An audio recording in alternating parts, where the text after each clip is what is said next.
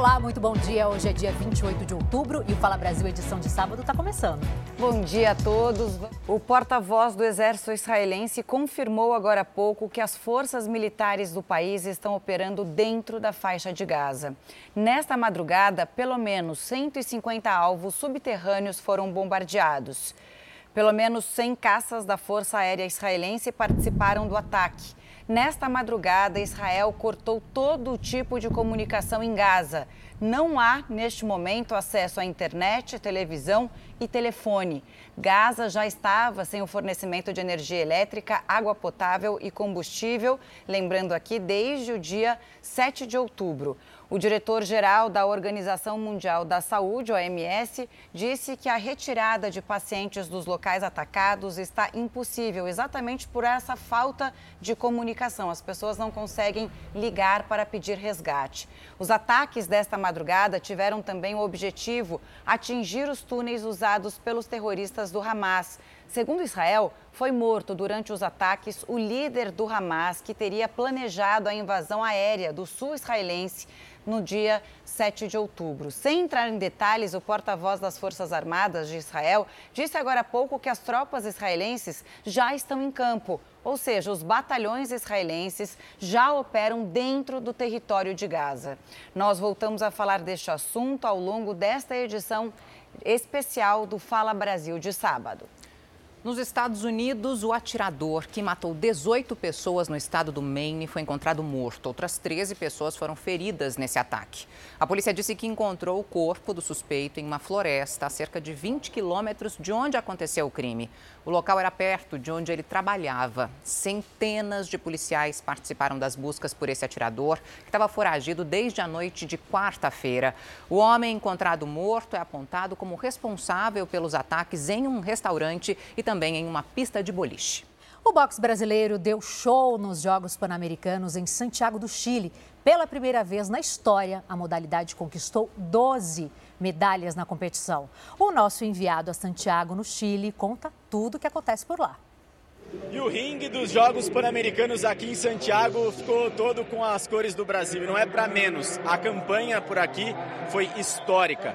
12 medalhas em 13 possíveis. O Brasil ganhou três bronzes, cinco pratas e quatro medalhas de ouro. As quatro medalhas de ouro foram das meninas do Brasil. Destaque para Bia Ferreira, nossa campeã mundial, ela que é vice-campeã olímpica e agora bicampeã pan-americana. Mas a gente também teve a Caroline Naka, a Jussielen Romeu e a Bárbara Santos. Todos eles estão fazendo festa ali. A Bárbara chegou a sambar nesse ringue quando ela ganhou a medalha de ouro. O Brasil sai com uma campanha histórica, como eu disse, nunca havia conquistado tantas medalhas em uma só edição dos Jogos Pan-Americanos. Além disso, o Brasil conquistou é, nove vagas do boxe para a Olimpíada de Paris. Depois do boxe, o vôlei de praia também fez uma campanha irreparável, com dois ouros. No feminino, primeiro com Ana Patrícia e Duda, e depois no masculino, André e Jorge também venceram a final pan-americana, um dia com cinco medalhas de ouro. Hoje nós teremos mais competição. O Brasil está na final do beisebol, já é uma medalha inédita, vai buscar o ouro. E temos também a estreia do judô. Mas agora não tem como, a gente vai ter que ficar com a festa do boxe brasileiro aqui em Santiago. Quadrilha é presa depois de manter três pessoas reféns em obra. Paola Viana está com a gente. Bom dia, Paola. Conta pra gente o que eles queriam no local, hein? Oi, Adriana, bom dia a você, muito bom dia a todos. Eles queriam roubar materiais de construção e também alguns cabos. Ao todo, seis criminosos envolvidos. Dois deles chegaram e renderam o vigia aqui da obra e outros dois funcionários que também estavam aqui no local. Na sequência, chegam quatro assaltantes num caminhão roubado para levar os itens que seriam roubados. O empreiteiro da obra disse à polícia militar que se os produtos fossem roubados, o prejuízo seria de pelo menos um milhão e meio de reais. O caminhão era roubado, foi apreendido, além também de uma máquina de choque e uma arma. Seis homens foram presos. Voltamos ao estúdio do Fala Brasil. Obrigada pelas informações trazidas ao vivo para a gente aqui nesse Fala Brasil, edição de sábado. E olha, gente, um homem em situação de rua foi baleado pela polícia depois de uma confusão generalizada no centro de São Paulo. O local foi interditado para perícia. A faca usada pelo suspeito, além de outros pertences, foram preservados na cena do crime. O morador de rua teria não se rendido à ordem policial de se entregar. Ele teve a perna fraturada por um tiro de fuzil. Segundo a polícia, o homem foi socorrido e o estado de saúde dele é estável. A confusão e os disparos de fuzil aconteceram na região central de São Paulo. De acordo com as vítimas, o homem aparentemente embriagado andava entre os carros que estavam parados no farol e batia na lataria dos veículos. Como ele parecia não estar armado, os motoristas desceram para tirar satisfação. Só que nesse momento, o suspeito sacou a faca da mochila e justamente quando ele partia para cima das vítimas, os policiais que passavam por essa avenida resolveram intervir. As vítimas estavam abaladas e preferiram não gravar entrevista. O caso foi registrado como tentativa de homicídio e lesão corporal decorrente de intervenção policial. O homem baleado tem passagens por tráfico de drogas e furto. Um criminoso suspeito de aterrorizar o ABC Paulista foi preso. Quem conta essa história pra gente é a Paola Viana. Paola, como foi a prisão? É, o que, que você já apurou pra gente? Camila, esse homem não teve a identidade revelada e ele estava num carro roubado na hora em que foi abordado pela polícia. Ele é suspeito de roubar várias pessoas em diversas regiões de São Bernardo do Campo, no ABC Paulista. E segundo a polícia, ele já era bastante conhecido nessa região por, por praticar vários crimes já estava sendo procurado pela polícia há pelo menos alguns meses. Uma das vítimas contou que no momento do assalto estava com um irmão de apenas 10 anos. Ele teria ameaçado a atirar nessa vítima. Com ele, a polícia encontrou vários pertences que eram roubados, além também de alguns veículos. Voltamos ao estúdio do Fala Brasil. Obrigada, Paola, pelas informações. Imagina o terror para essa criança que acompanhou tudo de perto, né? Dois casos em São Paulo colocam médicos sob suspeita de abuso sexual. As denúncias vêm à tona ao mesmo tempo em que o Estado ganha uma lei que garante às mulheres o direito de ter um acompanhante em qualquer tipo de consulta ou procedimento.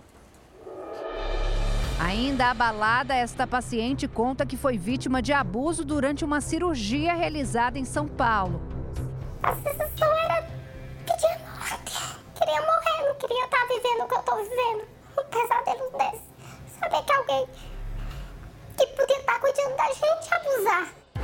Na delegacia, a paciente descobriu que havia outras denúncias semelhantes contra o mesmo cirurgião geral, Paulo Augusto Berchielli.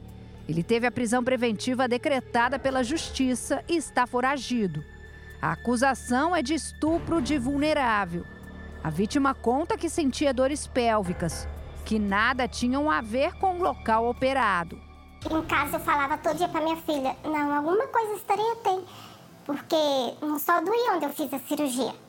Estava muito diferente, estranho. Devido aos casos de abusos cada vez mais frequentes, Muitas mulheres se sentem receosas em consultas e procedimentos médicos. Um receio? Bastante. Por quê? Não é ginecologista homem, por exemplo. Por quê? Porque eu não me sinto segura. Eu dou preferência para mulher, normalmente. Por quê? Porque eu me sinto mais confortável. A gente vê muita coisa na TV, né? Falando de muito abuso. Então a gente fica com receio, né? Em Santos, no litoral paulista, a polícia investiga um neurocirurgião suspeito de filmar as pacientes e também praticar abusos, em alguns casos quando estavam sedadas. No computador dele, que foi apreendido, foram encontrados arquivos com conteúdo sexual e vídeos de pornografia infantil.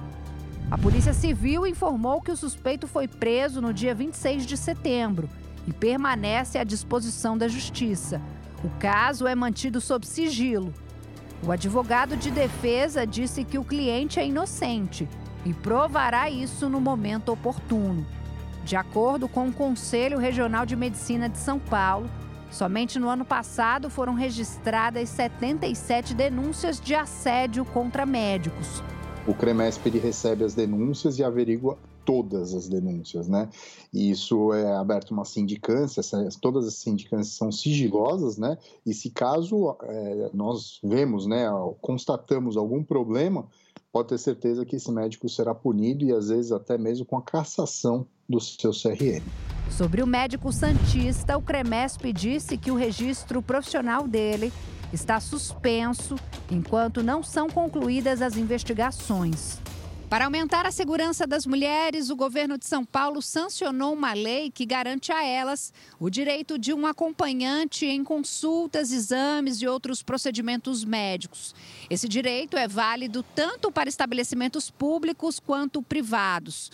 Basta a paciente comunicar e registrar o desejo pelo acompanhante na recepção do local. No Congresso Nacional, em Brasília, também tramita um projeto de lei para estender esse direito para mulheres de todo o país. Achei bom. Uma boa, para tiver um acompanhante é melhor. Acho que você tem que estar amparado com alguém que possa ali naquele momento estar junto com você e você ter um apoio naquele momento. O CREMESP avalia como positiva a lei aprovada em São Paulo, mas chama atenção para riscos em alguns casos. Alguns exames é meio, meio complicado ter acompanhante. Por quê? São exames que têm radiação e aí o acompanhante pode tomar uma radiação sem ter necessidade de uma ressonância nuclear magnética, a gente não deixa ninguém dentro da sala, né? Ou ainda exames que tenham sedação, que também não é de bom tom tenha, ou, que tenham outras pessoas na sala.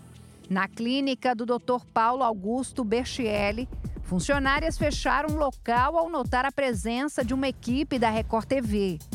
A vítima ainda está muito abalada e só espera que o médico seja punido.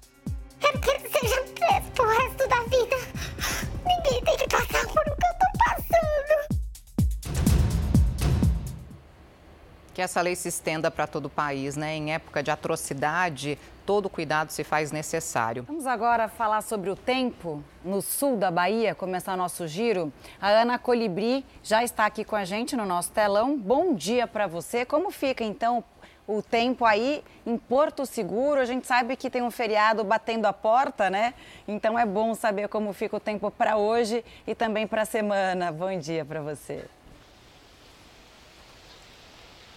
Oi, bom dia para você, para todo mundo que nos assiste. Olha, aqui nós estamos em Porto Seguro, a terra mãe do Brasil, né? Já na divisa com a cidade vizinha Santa Cruz Cabralha, que fica aproximadamente 14 quilômetros do centro de Porto Seguro, aqui no extremo sul da Bahia. Hoje o dia amanheceu com sol entre nuvens e não choveu até agora. A previsão do tempo para hoje é de sol e diminuição de nuvens à tarde, à noite com pouca nebulosidade.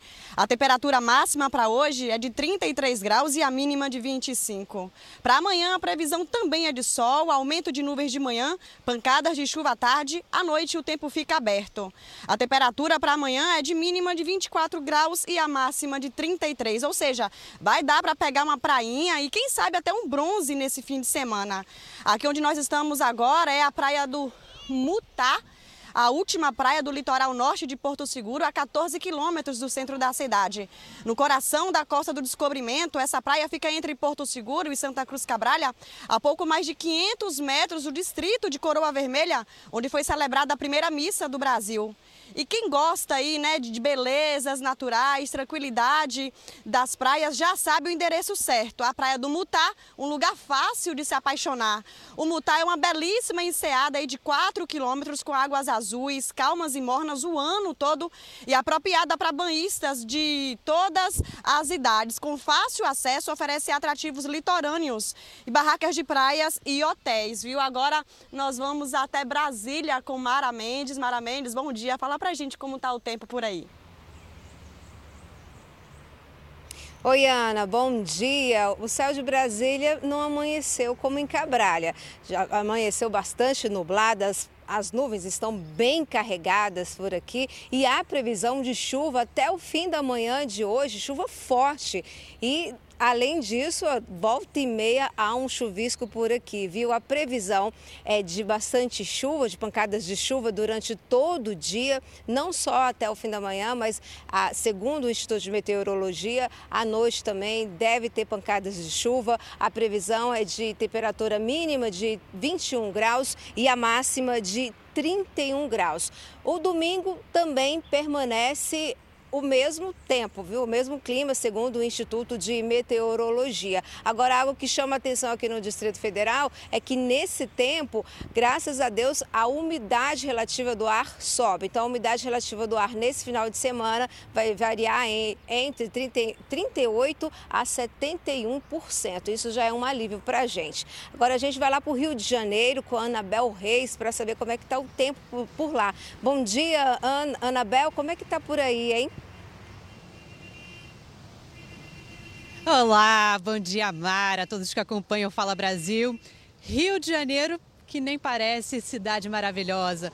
O céu está encoberto por aqui, com previsão de chuva a qualquer hora do dia, pancadas de fracas a moderada. Apesar disso, não está frio não. Aqui na Praia do Recreio dos Bandeirantes, na zona oeste do Rio, os termômetros marcam 24 graus. E a temperatura vai esquentar ainda mais. A máxima prevista é de 35 graus. Mas pouca gente veio até a orla, a praia está praticamente vazia poucos surfistas, até porque a Prefeitura do Rio emitiu um alerta para rajadas de vento, que podem atingir a velocidade de até 76 quilômetros por hora. A recomendação é evitar fazer esportes ao ar livre e no mar. Além disso, não se abrigar debaixo de árvores e de estruturas metálicas. A previsão é que o tempo fique nublado, com pancadas de chuva, até a próxima terça-feira. Voltamos ao estúdio do Fala Brasil. Obrigada, Anabel. Ótimo sábado para você. Agora, por que será que o trânsito se tornou esse espaço de confronto entre as pessoas? É sobre isso que o psiquiatra Isaac Efraim vai falar hoje no quadro Mistérios da Mente Humana.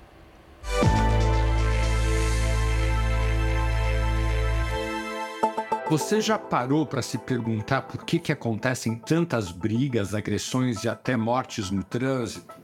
O problema é bem complexo. A primeira razão fundamental é que a gente vive sob estresse nas grandes cidades, sempre pressionado pelo trabalho, e no estresse você tem um esvaziamento da energia psíquica, a energia vai se consumindo. No desgaste de energia psíquica, as pessoas tendem a ficar meio persecutórias. O que, que isso quer dizer? Elas começam a achar que o movimento do outro, que de alguma forma atrapalha a ela, é contra ela. Então, se eu estou dirigindo lá, cansadão, coisa e tal, e de repente alguém, de propósito ou sem querer, não importa, me fecha, a primeira interpretação emocional que eu tenho é que a pessoa está fazendo isso contra mim. E aí eu parto para o sentimento agressivo. O sentimento agressivo tende a me ocupar, a me dominar. Uma outra circunstância que faz com que as agressões sejam muito comuns no trânsito é o fato de a gente se assustar. Quando a gente está no carro, a gente fica meio introspectivo, a gente fica ouvindo a nossa música, aí de repente leva uma fechada ou recebe uma batida de carro e imediatamente isso dá um susto muito grande.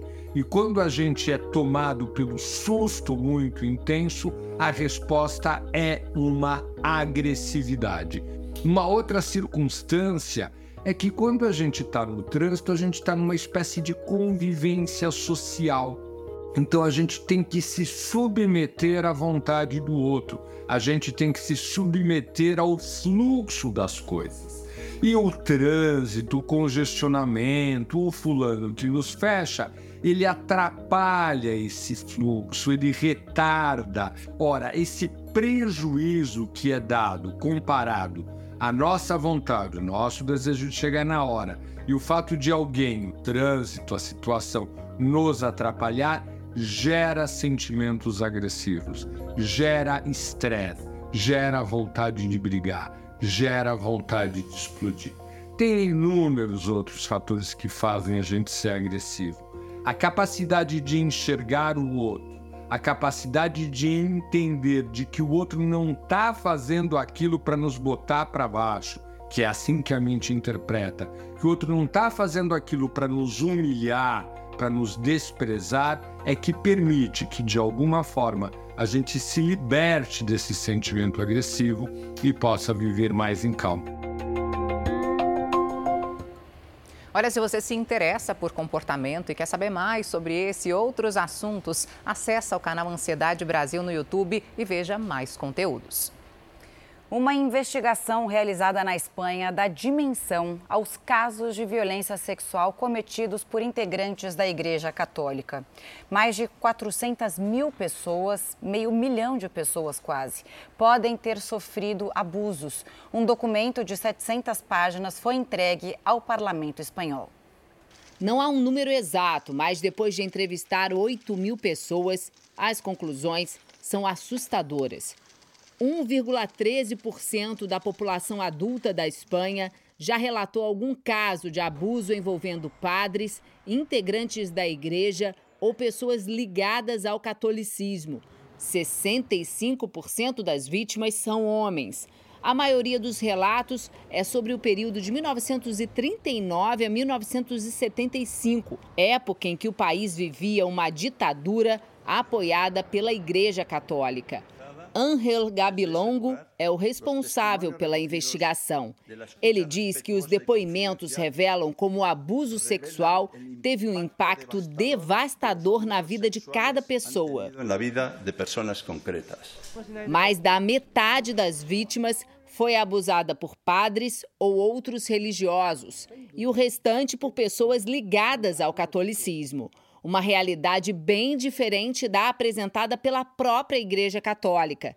Segundo a instituição, pouquíssimos casos foram identificados. Durante muitos anos, os casos foram negados e os abusadores protegidos. Muitos foram transferidos até mesmo para outros países. Um exemplo da negligência praticada repetidas vezes disse o provedor de justiça, que é o encarregado de defender os direitos dos cidadãos. Ele propôs a criação de um fundo estatal para a compensação das vítimas e também a abertura dos arquivos do catolicismo na Espanha. Segundo Angel, o maior escândalo seria mais uma vez a omissão da igreja.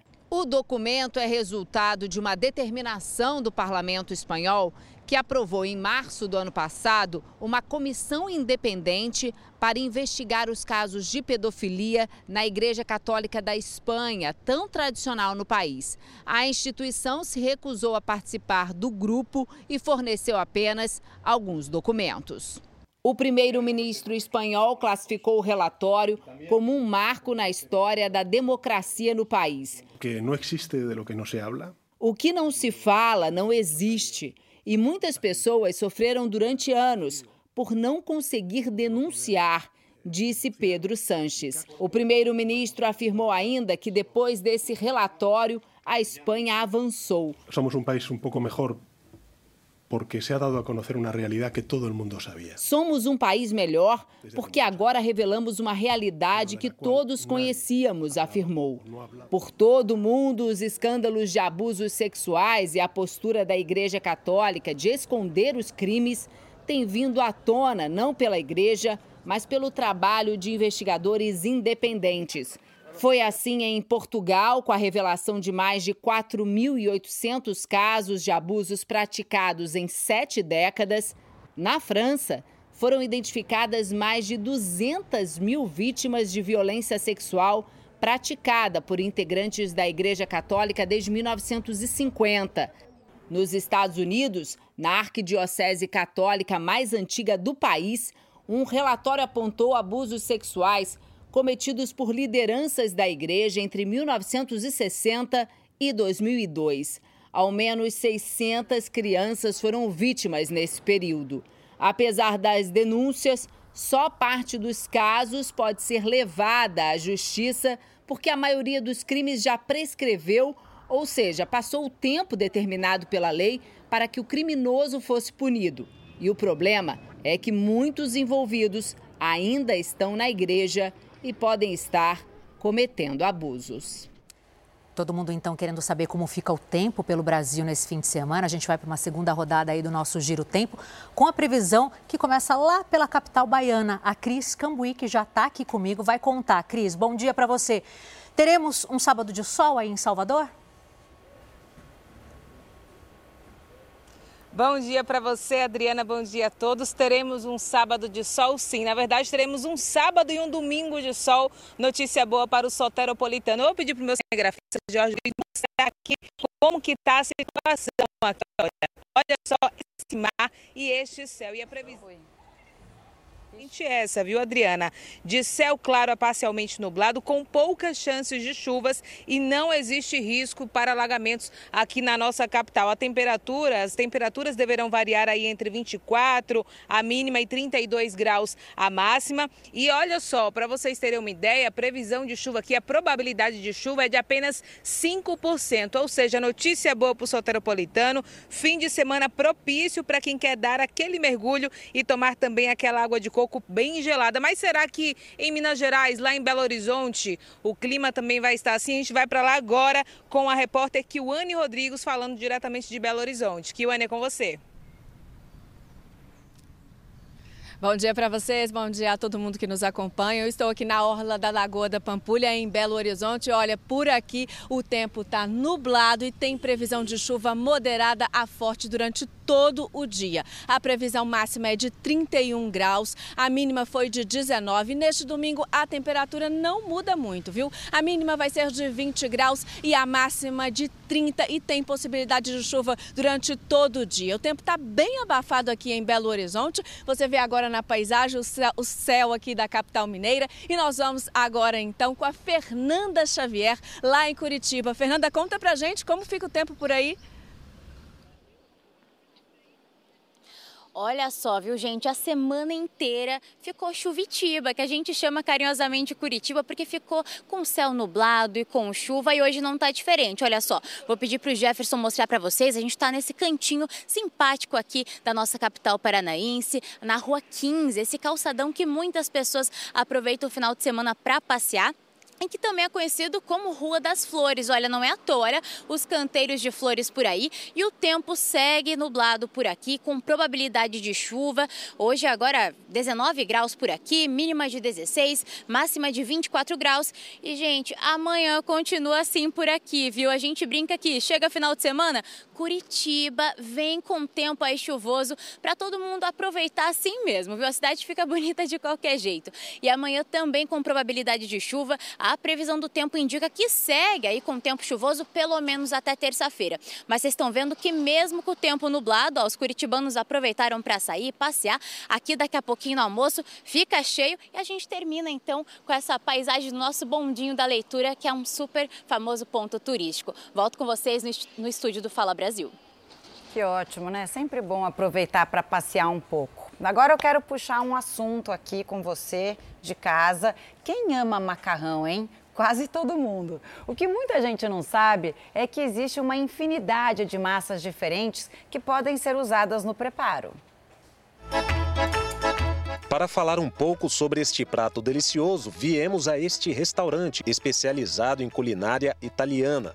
Conosco está o chefe Eduardo Gava, proprietário do estabelecimento, e que vai fazer a massa na hora. Os quatro ovos vão no meio da farinha. A mistura a gente faz com o garfo. Porque uma massa mais aerada, você finaliza com uma massa mais leve. Após 15 minutos, a massa fica assim, mais consistente. Depois, é literalmente pôr a mão na massa para que ela fique na forma perfeita. Após o descanso, com o rolo, é preciso esticar bem a massa. Depois basta cortar. O chefe usa a kitara para fazer este corte. Na sua casa, com todo o cuidado possível, basta usar uma faca. Agora sim, a massa está prontinha para ir à panela. Diferente das massas industrializadas, ela fica cozida quase que instantaneamente. Em menos de um minuto, na água fervendo, já está pronta para receber o molho. O prato é acompanhado com as almôndegas fritas. Pronto! Aí está nosso espaguete com popetine. Agora é a hora de provar, né? Essa delícia. Hum. Prato rápido e com muitas variações. Nem dá para citar todos os motivos que fazem do macarrão um dos pratos mais amados pelos brasileiros. É relativamente simples, combina com muitas coisas diferentes e é bom para toda hora. Eu vou continuar nesse universo das delícias. Sabe aquela tradição do pastel com caldo de cana na feira? O paulistano está muito acostumado com isso, faz parte do dia a dia, não é? E ó, Paola Viana, ela vai falar com a gente agora. Inclusive, Paola, eu descobri que você ama um pastelzinho de feira. Quero saber onde é que você tá. Mais uma vez, Adoro. bom dia. Bom dia mais uma vez. Hoje nós estamos aqui na feira em frente ao Pacaembu, uma feira bastante movimentada e conhecida. Claro que eu gosto do pastelzinho. Quem não resiste, né, Adriana, Verdade. a um pastelzinho? Toda vez que eu vou na feira, tem uma feira na frente da minha casa, eu moro na Zona Norte, eu sempre falo, não, hoje eu não vou comer pastel. Mas não tem jeito, porque a gente sente o cheirinho. E aí não tem como resistir, né? A gente sente aquele cheirinho, né? Todo mundo ali comendo pastel, tomando caldo de cana junto. Não tem como a gente deixar de comer o pastelzinho, principalmente na feira, que é um pastel diferente, né, meninas? Eu tô aqui com a Adriana Mori, ela já trabalha aqui já há muitos anos e ela vai ensinar pra gente hoje como faz o pastelzinho em casa. Porque muitas vezes, né, quem não quer ir até a feira, compra a massa e deixa para fazer em casa. Então eu já comecei perguntando porque quero aprender também para fazer na minha casa. Compra a massa e aí guarda no congelador ou na geladeira. Qual a melhor forma de armazenar a massa? Se for usar rápido, só na geladeira. Se tá, demorar, só na geladeira. Só. Se for demorar mais de uma semana, coloca no freezer. E aí quando tira a massa toda do congelador, tem que fazer de uma vez só ou pode ir fazendo aos pouquinhos? Tem que fazer de uma vez só. Ou você pega, compra a massa inteira, divide ela no meio. É sempre no rolinho assim, sempre né? Sempre no rolo assim. Deixa metade no congelador, metade na geladeira. Acabou a metade da geladeira, aí você desce a metade do pro refrigerador. Tá, vamos lá então, mão na massa aqui. Primeiro começa com um corte. Como é que é o corte? Isso. Ó, ela tava aberta, eu só coloquei o queijo no meio. Aí o recheio que fica ao gosto aí de quem. Né? Tem gente que prefere o queijo, tem gente que prefere a carne moída. Esses aqui são de carne com queijo, esse aqui então só o queijo. Só de queijo. Então vamos lá, gente. Esse está fazendo um, um, tamanho menor, né? Isso. Colocou aqui dois recheios, dois. vai cortar para fazer um tamanho um pouquinho menor. Um tamanhozinho aqui. Então vamos lá. E aí vai cortando, corta do tamanho que quiser também, né? Do tamanho que quiser. É fácil.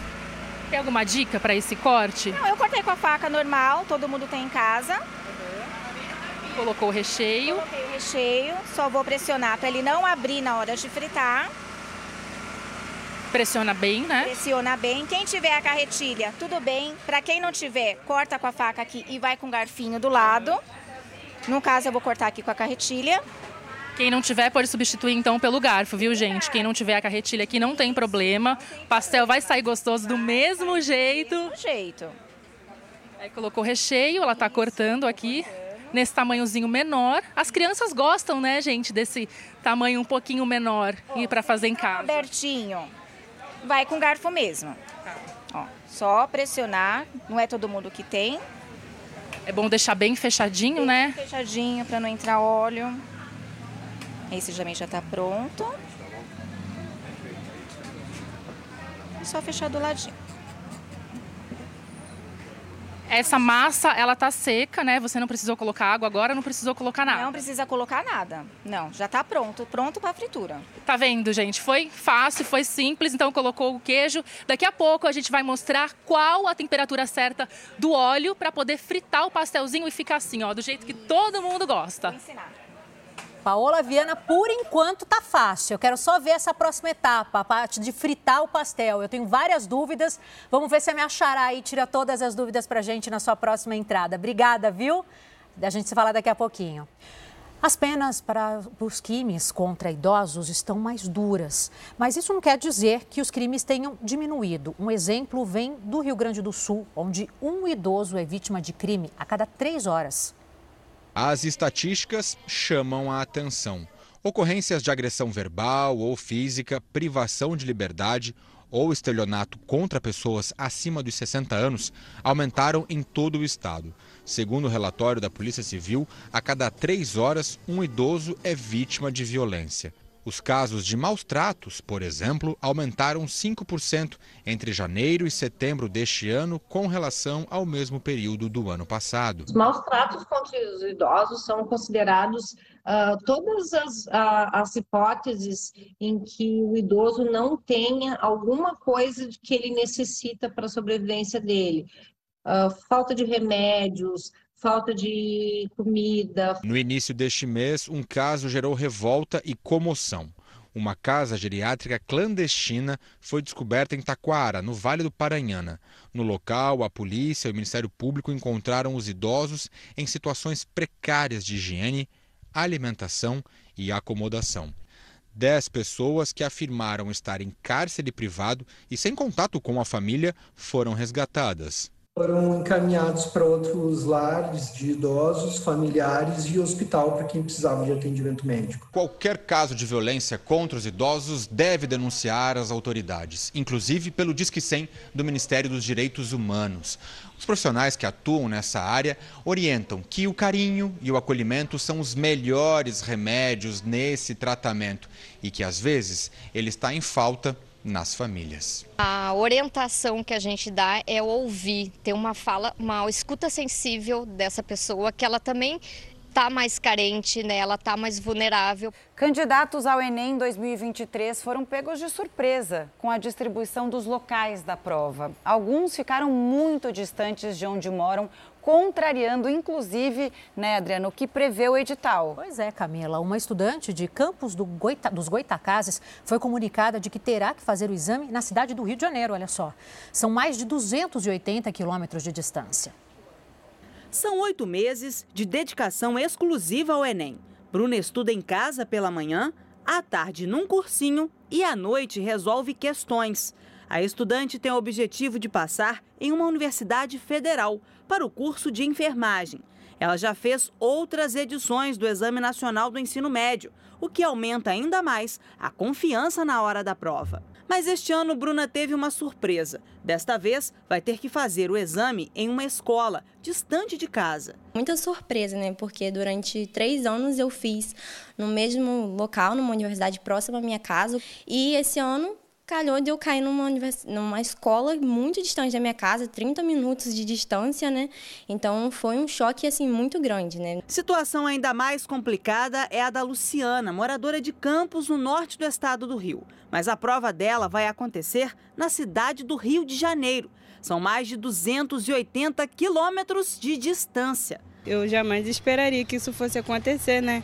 É, para me deslocar daqui de Campos até o Rio de Janeiro para fazer uma prova que causa muito desgaste nos alunos. E eu não tenho condições nenhuma para sair daqui de Campos para ir para o Rio de Janeiro fazer essa prova. Quem pesquisou o cartão de confirmação foi a irmã Liliane, que ficou revoltada com a distribuição dos estudantes. Deslocar a pessoa de onde, da, do seu local de moradia para um, um outro lugar bem distante, 280 quilômetros, é, é muito descaso. Segundo o edital, a distância entre o candidato e o local de prova deve ser de no máximo 30 quilômetros. Mas os estudantes estão reclamando que em algumas situações o percurso é muito maior e o INEP já informou que vai avaliar a situação. O INEP confirmou que adotará as medidas necessárias para que todos os participantes inscritos façam as provas desta edição de acordo com as previsões estabelecidas nos normativos que regulam a aplicação do exame. Mais de 3 milhões e 900 mil pessoas se inscreveram no Exame Nacional do Ensino Médio de 2023. O Enem será aplicado nos dias 5 e 12 de novembro. O governo mexicano autorizou os moradores de Acapulco a pegarem comida e água em mercados destruídos pela passagem do furacão Otis. Ao menos 30 pessoas morreram. Só não é permitido pegar eletrodomésticos. Um milhão de pessoas na cidade estão sem eletricidade, água encanada e gasolina. Situação bastante complicada por lá. O furacão da categoria 5, a mais alta, provocou inundações e deslizamentos de terra que bloquearam as estradas em uma das regiões mais turísticas do país. 80% dos hotéis e resorts de Acapulco foram destruídos pelos ventos, que, aliás, chegaram a 270 km por hora. O México enviou 8 mil soldados à região para ajudar na limpeza e busca pelos desaparecidos. Agora a gente fala da seca histórica que atinge o Amazonas e que agora afeta todas as 62 cidades do estado. A estiagem atinge diretamente mais de 600 mil pessoas. Eu vou conversar ao vivo com a minha amiga Larissa Santiago, que atualiza essas informações para a gente. Muito bom dia, Lari. Oi, Natália, bom dia para você, bom dia para você que está aí acompanhando o Fala Brasil. Pois é, a gente teve essa atualização nessa semana, né? A gente está falando de um estado com 62 cidades e, pelo menos, até essa sexta-feira, apenas 60 estavam sendo afetadas. Tinham duas que não estavam sendo, estou falando de Apuí e de Presidente Figueiredo. E por que, que essas duas cidades não estavam sendo afetadas? O rio não estava secando lá? Não, é porque essas duas cidades têm ligação por estrada, que não é o caso da maior parte dos municípios aqui do estado do Amazonas. A gente está falando ao vivo aqui, para você que não é da capital amazonense, aqui da Marina do Davi. É uma área que fica na zona oeste da capital amazonense. E aqui, onde eu estava ali em cima, já tinha água toda essa área aqui já era banhada pela água. E agora essa é a realidade. Faz tempo que o rio está descendo, viu? Foram 120, aliás, 131 dias de seca, de vazante aqui no estado do Amazonas. Por que, que eu dei um número? A gente tem uma atualização também, viu? Depois de mais de 130 dias com o nível do rio descendo, a gente teve uma estabilidade aqui no Rio Negro de um dia para o outro, o rio não desceu nem subiu. Essa já é a pior vazante da história. Toda essa área aqui que você está acompanhando nas imagens do Cassius Clay era banhada pelas águas do Rio Negro. E ali ao fundo você consegue ver um trechinho da água. Essa ponte aqui pela qual nós estamos passando foi construída pela prefeitura aqui da capital como uma tentativa de garantir o fluxo de pessoas, né? Essa é uma área que é considerada turística, inclusive, aqui da capital amazonense, porque as pessoas vêm até aqui, a capital, até a Marina do Davi, e seguem em direção às comunidades ribeirinhas. Tem vários flutuantes que são atrações turísticas aqui da capital, onde as pessoas fazem restaurantes e precisam passar por aqui. Só que por conta dessa vazante, que já é a pior dos últimos 121 anos, o cenário é esse. Só quem está passando por aqui são as pessoas que moram por aqui ou que precisam transitar ou trabalham por aqui. E por conta dessas pessoas que a navegação não parou, viu? porque está muito raso para navegar e existe um perigo também. Essa ponte aqui foi colocada para garantir o fluxo dessas pessoas. Agora, por que, que existe um perigo? As embarcações têm mais ou menos 30 centímetros de profundidade para navegar. É muito raso. Então, por conta disso, elas estão navegando com uma capacidade reduzida, metade, às vezes até um terço da capacidade total, o que afeta diretamente na economia, porque isso não acontece só aqui na área do, da Marina do Davi. Por que, que afeta a nossa economia? A gente está falando de um estado que ele é predominantemente cercado por água. Então, muitos dos insumos que inclusive abastecem a Zona Franca aqui da capital amazonense chegam através de balsa, de contêineres e por conta disso... Vamos mais para cá, Cassius Clay para a gente não atrapalhar a passagem das pessoas. Bom dia. Que estão passando por aqui. Então, boa parte dos insumos, bom dia, que chegam aqui na capital amazonense, vem através de balsas e de contêineres. E muitos desses insumos não estão chegando. Teve uma balsa que chegou recentemente, depois de um mês, essa balsa chegou com apenas uma parcela dos insumos, justamente por conta da navegabilidade que foi prejudicada, por conta da profundidade. O governo federal até disse que deve apoiar, deve fazer a dragagem. Vamos para cá para a gente sair desse trecho que é a passagem dos veículos aqui. O governo federal disse que deve fazer a dragagem em alguns pontos, só que essa ainda não é a solução dos problemas e eu explico pelo por que não. Em muitos pontos, não tem como esses equipamentos que fazem a dragagem acessarem os rios em muitos pontos aqui da capital, só dá para chegar através das águas. Só que o leito está tão estreito que não tem como as grandes embarcações chegarem. A prefeitura ela disponibilizou uma balsa para fazer a distribuição para pequenas comunidades aqui da área ribeirinha da capital amazonense. São pessoas que vivem às margens dos rios aqui da nossa região. Tem gente que não tem acesso à água potável, à alimentação, tem empresa do Distrito Industrial aqui da capital amazonense que já deu férias coletivas porque os insumos não chegam. Então não tem como continuar todo esse processo. Existe sim toda uma preocupação com a parte econômica, como você, Natália, bem adiantou.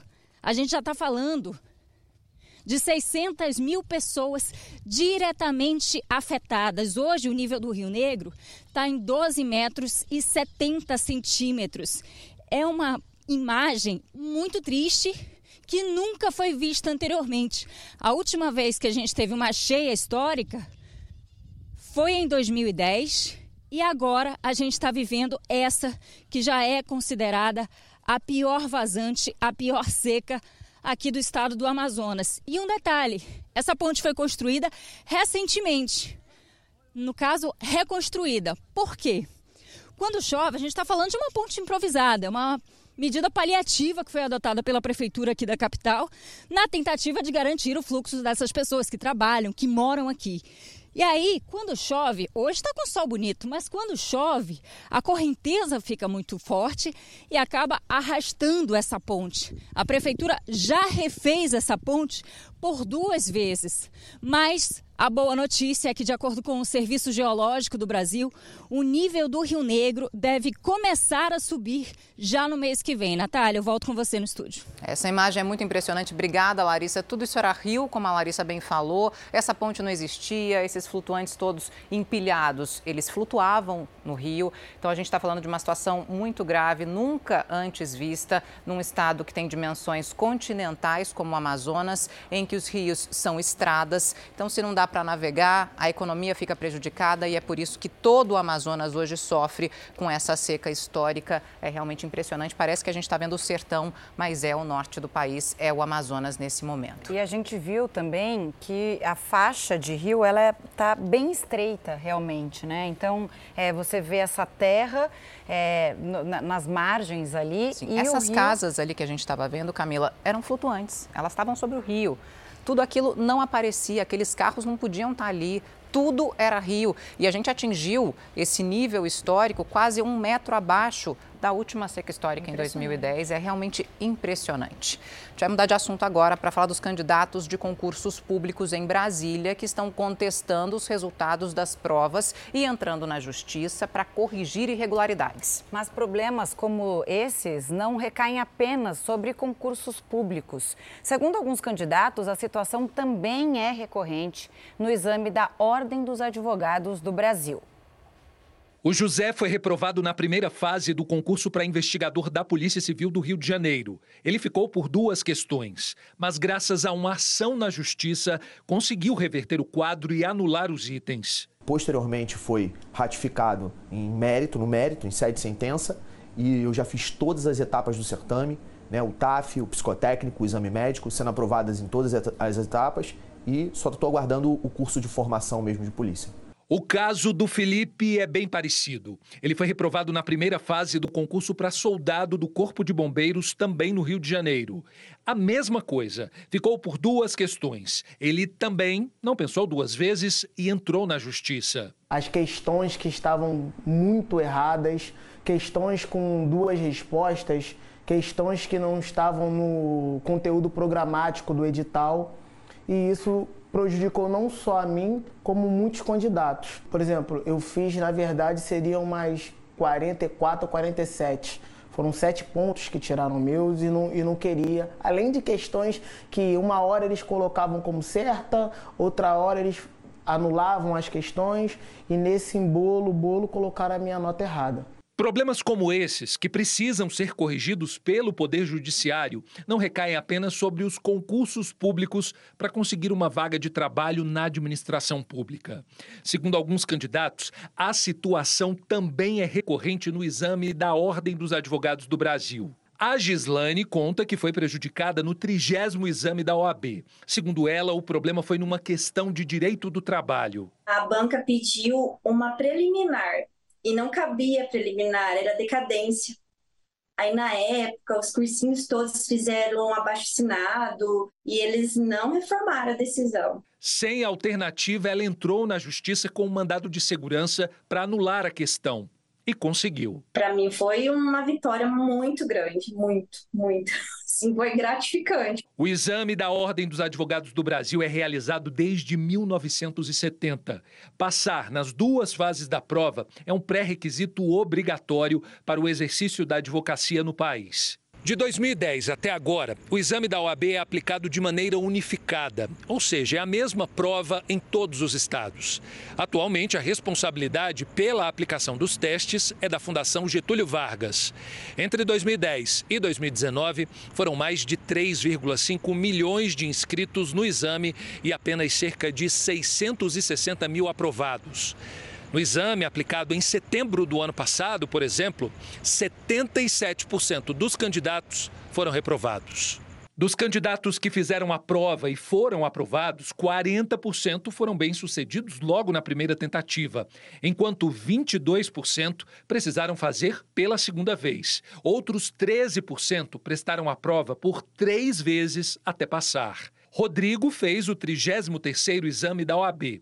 Não passou por um ponto. Ele também precisou recorrer à justiça para conseguir aumentar a nota da prova e passar no exame. O juiz reconheceu a nulidade da questão, que realmente estava muito errada, a correção dela. Me concedeu a pontuação, peguei minha carteira, já estou advogando há mais de dois anos. Este advogado já atendeu pelo menos 2.500 bacharéis em direito insatisfeitos com o resultado da prova da OAB realizada pela FGV. Candidatos que precisaram recorrer à justiça para conseguir anulação de questões e alcançar a tão sonhada aprovação. O que nós vemos são pessoas que respondem de acordo com o espelho de notas na segunda fase do exame e não são pontuadas. Ao passo que nós temos outras pessoas que respondem da mesma maneira que aquele candidato, que aquele examinando, e foi pontuado. O exame de ordem, ele não é a prova da tia Maroca da escola. Ele é um exame que é um divisor de águas nas vidas das pessoas. Ele é um exame que tem uma importância, uma relevância social muito grande. Ele vai ser quem vai determinar se o examinando vai ou não colocar comida na mesa, se ele vai ou não advogar. A Ordem dos Advogados do Brasil e a Fundação Getúlio Vargas não retornaram os contatos do jornalismo da Record TV. Moradores se reuniram para discutir os casos de suspeita de contaminação por bactéria em São João del Rei, em Minas Gerais. De acordo com a prefeitura, será implantado um plantão pediátrico, só que no momento a dificuldade é contratar profissionais para o atendimento. Poucas mães procuraram atendimento para os filhos depois dos casos suspeitos de contaminação pela bactéria Streptococcus. Nós temos nos nossos plantões três médicos clínicos, nós não temos ainda o médico pediátrico aqui na UPA, mas os três médicos que estão aqui estão tá passando um pouco de, de, sufoco, claro, né, do aumento, mas nós estamos priorizando o atendimento pediátrico. Na Santa Casa da cidade, duas crianças continuam internadas com sintomas suspeitos. Os diagnósticos oficiais só serão possíveis depois que os pacientes tiverem acesso ao teste rápido que detecta a presença da bactéria no organismo. O governo municipal divulgou a liberação de um milhão de reais junto ao Ministério da Saúde para implantar um plantão pediátrico no município. O prazo é de 30 dias.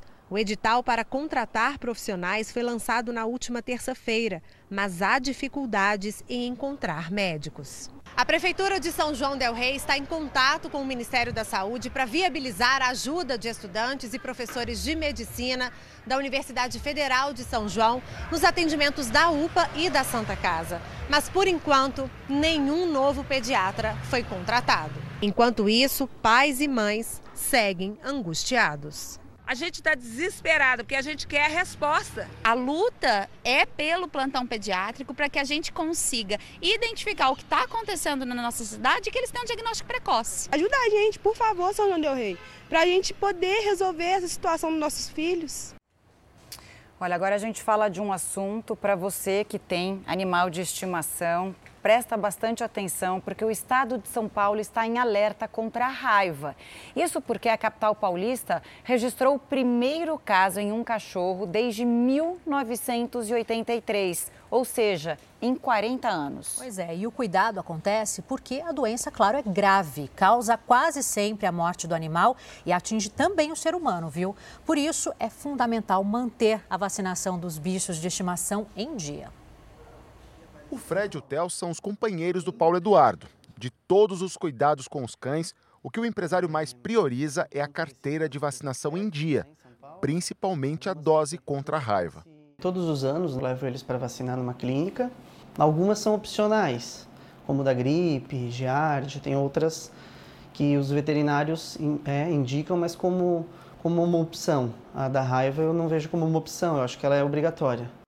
Cuidado para quem está dentro e fora de casa também. Tem pessoas que, por exemplo, ah, eu não vou sair com meu cachorro, ele não está expulso na rua, mas ele está no pet shop, ele pode ter contato com outros cachorros, divide ali a, a banheiro, o próprio espaço, né? Por mais que o pessoal tenha cuidado com a higiene, isso pode também transmitir doença.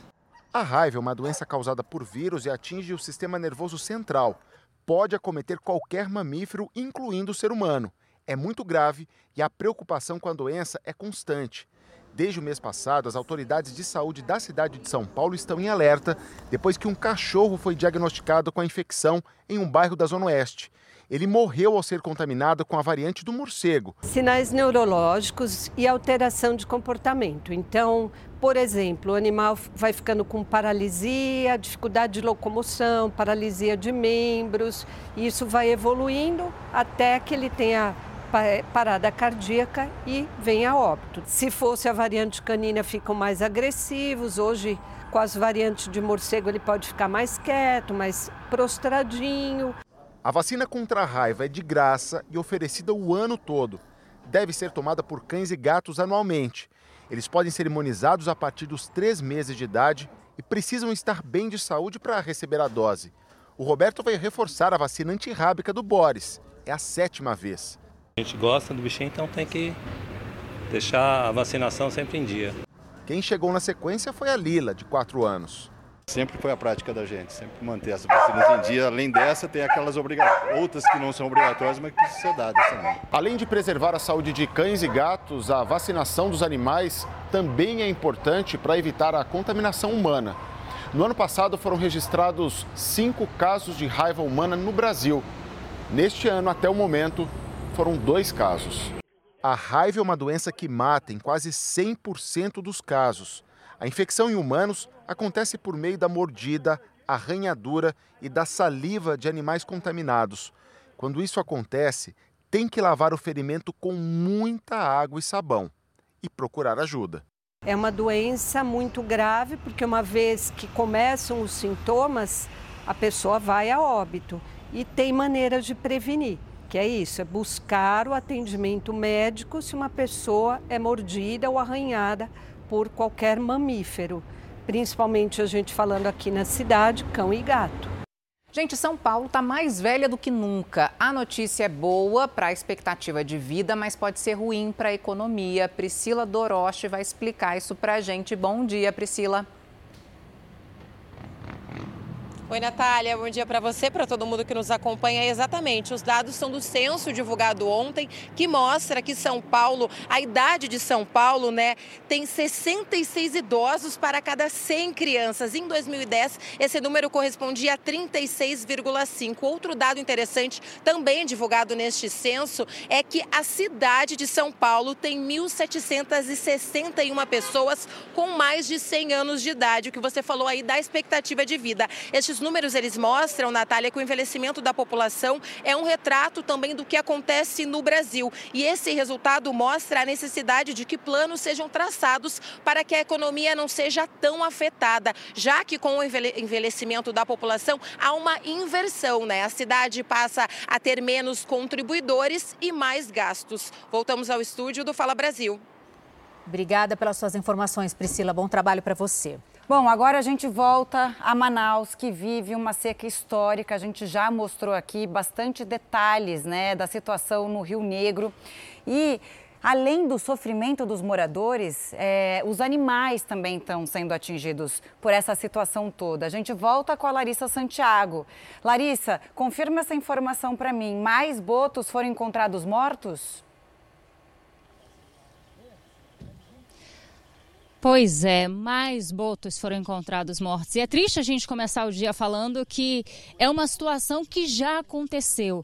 Dessa vez foram 20 carcaças de botos que foram encontradas na cidade de Coari, perto aqui da capital amazonense. E é justamente por causa da temperatura da água. Você imagina só, como a densidade do rio ela diminui, a tendência é que a água fique mais quente. E é uma situação que já foi registrada no início desse mês, no dia 10 de outubro, teve uma quantidade significativa de botos que foi encontrada só que no Lago de Tefé, em outra cidade aqui do estado do Amazonas. Só que dessa vez foram mais de 120 botos que foram encontrados lá no Lago de Tefé. Por isso existe toda essa preocupação. Na época, agentes, servidores do ICMBio foram até o local, o Instituto Chico Mendes começou a analisar essa situação para saber o que de fato tinha acontecido e também para monitorar os demais mamíferos que ainda estavam na região, porque existe essa preocupação. A gente está falando de animais que são protegidos e por conta disso foi feita toda essa análise. Esses botos foram encontrados dessa vez no município do Coari e aí soma-se a uma situação que já foi registrada em outra cidade, no Lago de Tefé. Agora são quase 200 botos que foram encontrados mortos aqui na nossa região por conta da temperatura da água. Claro que existe também a questão da poluição, mas dessa vez o fator determinante foi esse calorão. Claro, somada a essa vazante extrema, essa que já é a pior seca da história do estado do Amazonas. Inclusive, existe a recomendação para que nem os moradores dessas cidades usem esse rio de forma recreativa, ou seja, para que as pessoas não tomem banho de rio por conta dessa temperatura que é nociva até para a gente, viu? Chegando até os 40 graus. Camila, eu volto com você. Olha só que detalhe curioso. Obrigada, viu? Essa situação de emergência no Amazonas, né? A gente vai acompanhando e a gente volta com mais informações ao longo da nossa programação. Olha só, a Receita Federal apreendeu cocaína em quase duas mil latas de tinta acrílica durante uma fiscalização no porto de Itaguaí, na região metropolitana do Rio de Janeiro. Pois é, com a ajuda de cães farejadores, a droga foi localizada nos recipientes armazenados em dois contêineres que tinham como destino a Austrália. As drogas estavam escondidas em uma carga de quase 2 mil baldes de tinta acrílica. O carregamento chegou ao porto de Itaguaí, na Baixada Fluminense, em dois contêineres que seriam exportados para a Austrália. Só que o destino final e o material chamaram a atenção da fiscalização da Receita Federal. E o que nos chamou a atenção, primeiro, foi a diferença entre o, a quantidade de baldes que eles declararam e a que efetivamente continha. Desconfiados, os agentes realizaram uma operação para inspecionar a carga. Com a ajuda de Kira e Abi, duas cadelas da raça pastor belga de Malinois, eles descobriram que havia 220 quilos de cocaína disfarçados no material. Tinta, massa corrida e outros produtos que é, contêm muita química, des, é, eles despistam o cão eles dificultam o trabalho do cão. Foi uma surpresa muito grata que nossos cães conseguiram detectar o, o, a droga no container. Para achar a droga, os agentes precisaram tirar a tinta e esvaziar todos os baldes. Os discos com a cocaína estavam colados no fundo de alguns desses recipientes. O prejuízo da apreensão é de quase 220 milhões de reais. Isso porque, de acordo com a Receita Federal, cada quilo do entorpecente na Austrália custa 200 mil dólares. O material passou por perícia e um inquérito será instaurado para investigar o tráfico internacional de drogas. Agora eu quero voltar a falar das delícias desse sábado. Depois que todo mundo ficou com água na boca, de vontade de comer um bom pastel, agora a gente volta a falar com a repórter Paola Viana para conhecer um pouco mais dos segredos. Para deixar o pastel sequinho e saboroso, a gente sabe que não é fácil, né, Paola? Como é que frita o pastel para ele ficar no ponto? Pastéis já estão prontos, né? Já mostramos para vocês como é que faz. O óleo também já está quente. vou começar então com a primeira dica. Já prendi o cabelo, já coloquei a luva, porque eu vou pegar um pedacinho da massa. Essa aqui é a primeira dica da Adriana, que é expert. Então pegou um pedacinho da massa e joga assim, olha, na fritadeira com bastante cuidado, tá quente aqui. Se a massa subir, fica bem aqui em cima, é porque o óleo está no ponto certo. É assim, né, Adriana? Isso mesmo. Fiz certinho? Fez certinho. E aí jogou o pastel já pronto, já está recheado, já está prontinho aqui para ir para o óleo. Ele fica mais ou menos quanto tempo aqui na fritadeira? Uns 15 segundos. 15 segundos? 15 segundos. Rapidinho assim? E aí quem fizer em casa, coloca a frigideira, né, ou a panela, funda, né, para o óleo não espirrar. É, enche bastante, deixa com bastante óleo ou não? Pode deixar meia panela. Meia, meia panela. panela. Isso. Óleo normal, óleo de soja, qual que você recomenda mais? Óleo de soja. A Adriana fez é, uns pastéisinhos menorzinhos, né? O que as crianças gostam bastante. E porque aquele rolinho de massa, ele rende mais quando os pastéis são assim menorzinhos. Olha aí, já ficando pronto. Eu acho que o mais difícil, né, foi preparar o pastel. Agora, se o óleo tiver no ponto certo, é rapidinho para fritar, né, Adriana? Isso, é muito rápido, muito rápido. Ó, já tá saindo. Já tá saindo. E os tamanhos, eles diferenciam o tempo que vai ficar na fritadeira? Assim, os menorzinhos fritam mais rápido. Pode ver que já tirei os pequenos, os maiores eu vou tirar agora. Esse que vocês fez, que você fez, eles são de queijo. Aí, para quem gosta do recheio doce, vai fazer o de chocolate, aquele Romeu e Julieta que muita gente gosta, né, de queijo com goiabada. Tem alguma recomendação especial? Ah, o de goiabada fez, vai ter que fritar. Mais rápido, mais tira mais rápido. Tira mais rápido. Por causa da goiabada, ela fica mais molinha, ela vai ficando mais líquida. Aí fica menos tempo, então, na fritadeira. Fica menos tempo. Bom, já tá pronto, já veio pra cá. Eu já deixei um separado aqui para mostrar para vocês como vai ia estar muito quente, né? Não ia dar para morder para experimentar. Esse aqui, olha, de carne moída com queijo, um dos meus preferidos. Tá quente, pelando. Muito bom. Vou deixar aqui. Aprovadíssimo. Aqui, ó, com caldo de cana, pastel de feira. Pode ser o recheio que for, de carne, de queijo, de frango, de pizza, com caldo de cana aqui, olha, geladinho. É a melhor pedida aí para esse sabadão. delícia, você sempre se dando muito bem aqui nas manhãs de sábado, né? Deixando a gente com água na boca. A gente precisa contar para quem está em casa que normalmente aos sábados, aqui de manhã, Durante o Fala Brasil, a gente pede pastel, né, Camila? A gente divide aqui todo mundo comendo pastel entre uma matéria e outra, porque todo mundo aqui é fã. A gente adorou as suas dicas, é, Paloma, obrigada. Eu entendi que são 15 segundos no óleo, é isso? Eu achei muito pouco. Eu sempre deixo muito mais. Será que é por isso que o meu pastel fica tão encharcado? Eu também deixava mais tempo, mas a Adriana, ela é expert. Então vamos seguir essa dica dela, 15 segundinhos, 20 segundos no máximo, com óleo assim na temperatura certa, né? Com aquela dica de colocar massa, a massa subiu, o óleo tá no ponto certo. Esse tempo mesmo, Adriana, rapidinho, 20 segundos no máximo para o pastel tá assim, ó, bonito para comer.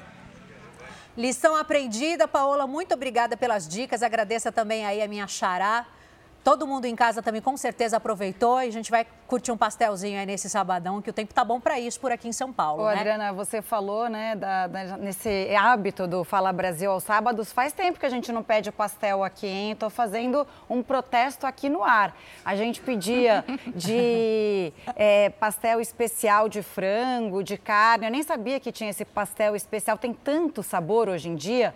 Então, registrado aqui. A gente nunca mais pediu pastel. Se quiser trazer pra gente, viu, Paola? A gente aceita. Aceita muito. Agora eu acho que vocês vão concordar comigo. A gente pode até tentar fazer em casa, mas igual da feira jamais vai ficar. Eu acho difícil também, confesso. Mesmo deixando aí os 15, os 15 segundos, eu tô achando bem difícil ficar crocante como da feira. É inconfundível. Né? Obrigada, Paola. Um abraço para você. Vamos continuar falando de delícias? Olha só, linguiça de camarão, feijoada de mariscos, esses pratos diferentões fazem parte do Festival de Pescado e Frutos do Mar. A primeira edição do evento movimenta uma comunidade que tem sua economia baseada na pesca. Tá vendo essa linguiça aí? Ela é bem diferente daquelas que comemos no churrasco. A linguiça de camarão, puro camarão, e a linguiça de pescados e frutos do mar, que leva o nome do festival. Essa linguiça ela tem peixe, camarão e mexilhão. E acredite se quiser, esse prato aí é uma feijoada, só que de mariscos. Uma comida espanhola que é bem difundida em Portugal. E eu trouxe essa, essa muqueca aqui para o estado. Vai ser a primeira vez que vai ser apresentada aqui no estado. Em um top capixaba, coentro, panela de barro, o nosso peixe, o nosso camarão lameirão, o nosso sururu do mangue. Tem muita coisa que parece, mas não é. Essas moquecas, na verdade, são artesanato gourmet. Essas são algumas atrações do primeiro Festival de Pescados e Frutos do Mar de Jesus de Nazaré, em Vitória. Tradicionalmente, a economia da região é movida pela pesca. Hoje se transformou em um polo gastronômico. De acordo com o último censo do IBGE, mais de 2.500 pessoas vivem no bairro. Ao todo, 58 moradores estão empenhados na realização do festival que acontece em seis pontos da comunidade. A expectativa é receber 6 mil pessoas até domingo.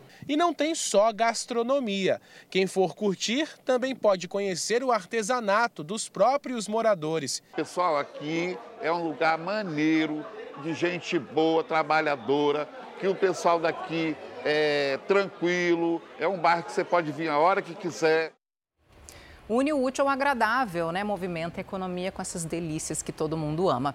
Está na hora de mais um passeio, mais um giro tempo, que é marca registrada do Fala Brasil, edição de sábado. A gente vai direto para a capital capixaba, saber como é que vai ser o tempo nesse fim de semana. Quem conta para gente é o repórter Lucas Pisa. Muito bom dia para você, Lucas. Olá, Natália. Muito bom dia para você. Sabadou com sol, como a gente diz aqui no Espírito Santo, focando, viu? Nos últimos dias choveu, tinha bastante nebulosidade, mas aí o fim de semana chegou e olha só como o Astro Rei resolveu aparecer nesse fim de semana aqui no Espírito Santo. Só o protetor solar, viu? Porque as temperaturas ultrapassam 30 graus hoje em todo o Espírito Santo. Aqui na região metropolitana, as temperaturas chegam a 33 graus. Não tem previsão de chuva por aqui hoje, nem no litoral sul capixaba, mas no norte tem uma previsão de chuva passageira. Nada que amenize esse calorão. É clima de verão em plena primavera mesmo. Nós estamos aqui na praia da Curva da Jurema, que como vocês podem ver, é uma praia super tranquilinha mesmo para levar a família, a criançada e desde cedinho quem pode, quem está de folga, está curtindo um banho de mar e também brincando, se divertindo, praticando aquela atividade física. Fim de semana começou muito bem por aqui. Mas vamos saber como fica o tempo no centro-oeste do Brasil com a repórter Nayara Moura. Como é que está o tempo por aí, Nayara? Bom dia. Oi, Lucas. Bom dia para você também. Bom dia a todos que nos assistem. Olha, Goiânia amanheceu com um tempo mais ameno, viu? Uma trégua naquele calorão. Isso por conta de uma frente fria que vem do sudeste do país. Agora os termômetros marcam 23 graus, a mínima é de 22 e a máxima não passa dos 32 graus. Deve chover. Tem previsão de tempestade temporal aqui para a capital goiana. Nesse momento a gente está no Parque Areião, é um dos maiores aqui da capital em extensão territorial por ser muito arborizado, como a gente está vendo, vem muita família aqui com a criançada, contemplar os animais também que tem aqui no parque, para relaxar, para trazer os pets para poder fazer aquele exercício físico. Então, atenção aos goianos, tem previsão de chuva, de temporal para Goiânia hoje. Agora, aqui não tem mar, mas tem muito parque, muita área arborizada. Vamos lá para o litoral norte do Rio Grande do Norte, saber com a repórter Mara como que está o tempo lá, né? A Mara vai contar para a gente. Bom dia, Mara, tudo bem? Oi, bom dia, Nayara, para você, bom dia para todo mundo que está acompanhando o Fala Brasil. Estamos sim em um local que tem muito mar, mas também um local que tem muitas lendas. Eu estou falando ao vivo aqui da praia de Macharanguape. Essa árvore aqui, que está aqui atrás de mim, é conhecida como Árvore do Amor. Quem vier a essa árvore e der um beijinho, uma picoquinha, já sai casado. Segundo a lenda, se daqui de baixo é bonito de se ver, imagine do ar. Agora a gente vai ver imagens ao vivo de Bruno Coutinho, imagens aéreas do litoral norte do Rio Grande do Norte. O interessante, gente, é que essa árvore, basta você dar um beijo nela, você já sai de fato, você já sai de fato aí casado, viu? E tem muita gente que acaba botando algumas fitas, né? Esse ponto que a gente está agora é o ponto mais próximo da da, é o ponto da América do Sul mais próximo da África. Fica uma distância de aproximadamente 2.900 quilômetros de Guiné, praia que também é conhecida pela desova de tartarugas o maior berçário de tartarugas pente do mundo. Daqui também é possível ver a praia de Ponta Gorda, essa praia que é deserta, cenário de muitos filmes nacionais e internacionais. Nesse momento, a temperatura é de 27 graus, a temperatura máxima deve chegar aos 31 em todo o litoral do Rio Grande do Norte. Essa deve ser a temperatura também no domingo. Imagens aéreas, um presente né, do nosso Nordeste para todo o Brasil diante aí do nosso telejornal Fala Brasil. Eu volto com vocês, meninas, aí no estúdio. Mara, que maravilha de entrada ao vivo, show de imagens. Muito obrigada por trazer todas essas paisagens tão lindas do nosso Nordeste para gente. Obrigada e um ótimo sábado para você e toda a equipe aí que participou dessa entrada ao vivo aqui, direto para o Fala Brasil. Quem aí gosta de circo, não é só para criança não, eu amo circo e o circo chegou. A arte que resiste ao tempo está em São Paulo e lógico, a gente enviou a nossa repórter Priscila Doroche para conferir de perto esse espetáculo. Priscila, imagino que você esteja curtindo muito, já estou vendo ela treinando, tem de tudo por aí, estou vendo que você vai se arriscar, né? É, eu estou tentando aqui, Natália, mexer com uma acrobacia, mas eu não estou levando muito jeito, então eu vou deixar para esse pessoal tão bonito que está aqui do Circo Estoril, na zona leste de São Paulo. E tem acrobatas, ilusionistas, malabaristas, as bailarinas. É tanta coisa bacana aqui no circo que remete à magia da infância, mas também é legal os adultos virem. E olha só, ali ó, a gente tem a coreografia, tem os pratos dos malabarismos e tem uma coisa muito legal que eu vou pedir para o Daniel Silva mostrar desse outro lado, além da música, claro, do circo. Olha aqui, ó, trapézio, a trapezista. E temos até o Homem-Aranha lá em cima. Eu vou confessar para vocês que eu até estava trocando uma ideia aqui com essa trapezista para ver se ela conseguia me colocar ali como a Camila tinha pedido, mas eu não levei muito jeito não. Aqui o Homem-Aranha acabou de passar e são tantas atrações. E é um sábado bonito, tem um sol, dá para vir no circo, o circo que abre daqui a pouco, agora ele abriu para o Fala Brasil, então você acompanha o Fala Brasil, quando terminar o Fala Brasil já pode vir para o circo. E uma das atrações bem bacana aqui do Circo Estoril é esse Camaro, mas ele tem um segredo, a gente vai mostrar aí para vocês o que, que vai acontecer com esse Camaro Camaro amarelo. Alguém tem algum palpite? Vamos ver no que, que vai se transformar esse Camaro amarelo. Os meninos já estão aqui, ó. Daniel Silva vai mostrar para vocês aí. Daniel, olha o Camaro. É tanta coisa bacana, como eu falei para vocês, no Circo Estoril que está aqui na Zona Leste de São Paulo. Aí, ó, o Camaro que virou um robô. Meninas, daqui a pouco eu vou voltar porque as atrações do circo não param por aí. Além de trapezista, Homem-Aranha, palhaço, Camaro Amarelo que vira robô, os acrobatas e toda a coreografia aqui do circo tem mais atrações. Daqui a pouco no Fala Brasil a gente vai mostrar todas as atrações do Circo Estoril, como eu falei, que fica aqui na zona leste de São Paulo e que está de portas abertas esperando todo mundo. Vocês aí se arriscam em qual aqui? A Camila que falou que queria o trapézio. Eu não consegui, Camilinha. Olha, eu queria só assistir ao trapézio, eu acho lindo. Já que você não topou o trapézio, você podia fazer essa acrobacia na fita que a gente está mostrando agora. Tem que ter uma força no corpo para fazer isso, porque olha só, ela usa a própria habilidade e a força das pernas, do braços, para fazer o que a gente está acompanhando agora. Não me arrisco, não me arrisco. E, e, o melhor é que ela faz tudo isso com uma leveza, com uma, parece que é tão fácil, né, olhando assim. É um balé suspenso. Bom, daqui a pouco você volta com mais informações para mostrar tudo aí para gente, porque tá muito lindo isso. É uma ótima opção de lazer para os finais de semana e para essa temporada que o circo fica aqui em São Paulo. Exatamente, como a Natália disse, tanto para crianças quanto para adultos. Você que está em casa, então fique ligado no Fala Brasil. Daqui a pouquinho a gente vai voltar com a Priscila Doroche, direto de um circo aqui em São Paulo. Então chama a criançada também para acompanhar o Fala Brasil. Vai ter muita imagem legal.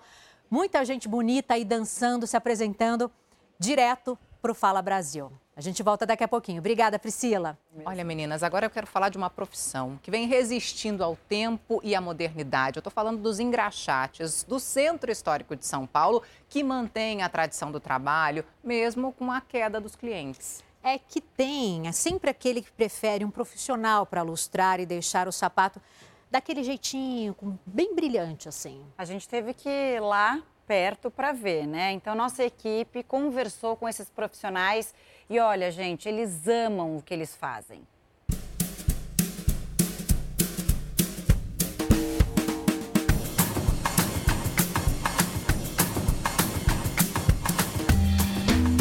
Hoje, o compromisso foi diferente. Pela qualidade do serviço e, e, o tempo que a gente passa aqui, local que é bem legal também, é bem prazeroso. Então você sai com o serviço aqui com um sapato novinho em folha. Então. E do outro lado, o profissional, que ao ver as mãos sujas depois de um trabalho bem feito, sempre vira motivo de orgulho. Não, a gente procura manter o tradicional, que já vem de muitos e muitos anos. Fernando é um engraxate, uma profissão criada em 1806 e que ficou popular no Brasil 100 anos depois. De lá para cá, milhares de profissionais encheram as ruas de São Paulo oferecendo esse serviço.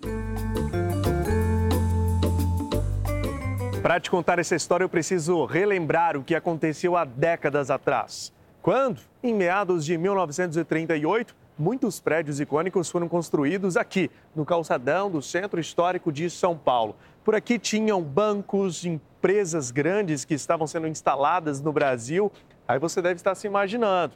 O que atraiu os engraxates foram os empresários, as pessoas que trabalhavam por aqui de social, inclusive de sapato social com couro. Foi aí que, para dar conforto a estes empresários e funcionários, que quiosques foram criados para dar mais comodidade. Só que com o tempo, com a modernização, os clientes diminuíram. E tem um motivo porque apareceu um, um, um sapato aí chamado sapatênis que bateu de frente com, com a nossa profissão, diminuiu bastante, porque eu lembro que quando eu comecei aqui, você fazia em torno de 30, 40 pares de sapato tranquilo. Hoje, a quantidade de atendimentos por dia para cada profissional gira em torno de 15 clientes. As pessoas que gostam desse tipo de serviço sabem que engraxar o sapato vai muito além de um calçado bonito. Questão até de, de, de visual e de zelo. Até as pessoas comentam quando vê um sapato muito bem engraxado, as pessoas comentam que de fato é importante para o visual do profissional. É um sapato muito bem engraxado e eu sempre que venho para São Paulo venho engraxar com eles, inclusive deixo sapato aqui para engraxar e outro dia eles entregam para mim, eu venho buscar. Como eu não me atrevo em serviços manuais, não pude perder a oportunidade. Também me sentei na cadeira do engraxate. Olha esse passo a passo. Aplique a cera, depois com o pano vai ilustrando em movimentos para lá e para cá. Depois, repete o processo. Vendo assim, até parece fácil, mas o segredo é um talento moldado com o passar do tempo. 15 minutos depois, rapaz, não parece a mesma bota. Confesso que eu nunca tinha utilizado o serviço, mas agora acho que vai ser difícil ficar sem. Parabéns mesmo, mesmo pelo trabalho. Muito obrigado. Trabalho muito bonito. Obrigado. Bom, uma certeza a gente tem: que toda profissão tem seus altos e baixos. Mas se depender desses homens, o talento de um engraxate vai durar por muito tempo. Independente do serviço que você faz, você tem que fazer com amor, né? com, com, com carinho, com dedicação. Meus filhos é, estudam até em escola particular comigo, trabalhando, engraxando sapato. Isso para mim é uma, uma honra muito grande, ter, ter, ter eles estudando em uma escola boa comigo, engraxando sapato.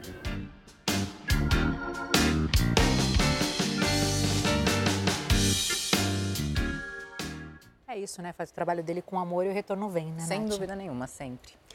Agora, olha só, a Justiça do Rio de Janeiro começou a ouvir as testemunhas no julgamento dos dois acusados de matar o ator Jeff Machado. Em maio, o corpo dele foi encontrado escondido no quintal de uma casa. É, os réus são o produtor Bruno de Souza Rodrigues e o garoto de programa Jander Vinícius Silva.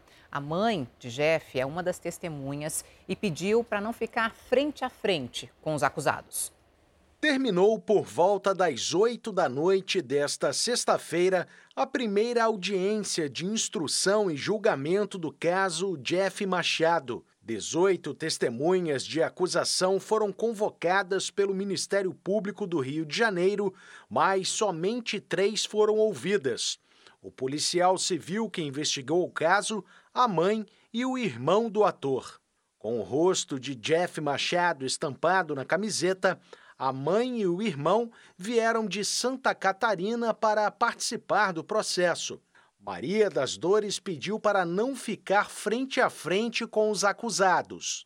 Eu sou uma pessoa de muita fé, de muita força, mas eu acho que seria muito, muito, muito eu estar no mesmo ambiente desses dois assassinos. A imprensa não teve acesso à sessão. Os réus são o produtor Bruno de Souza Rodrigues e o garoto de programa Geander Vinícius Silva.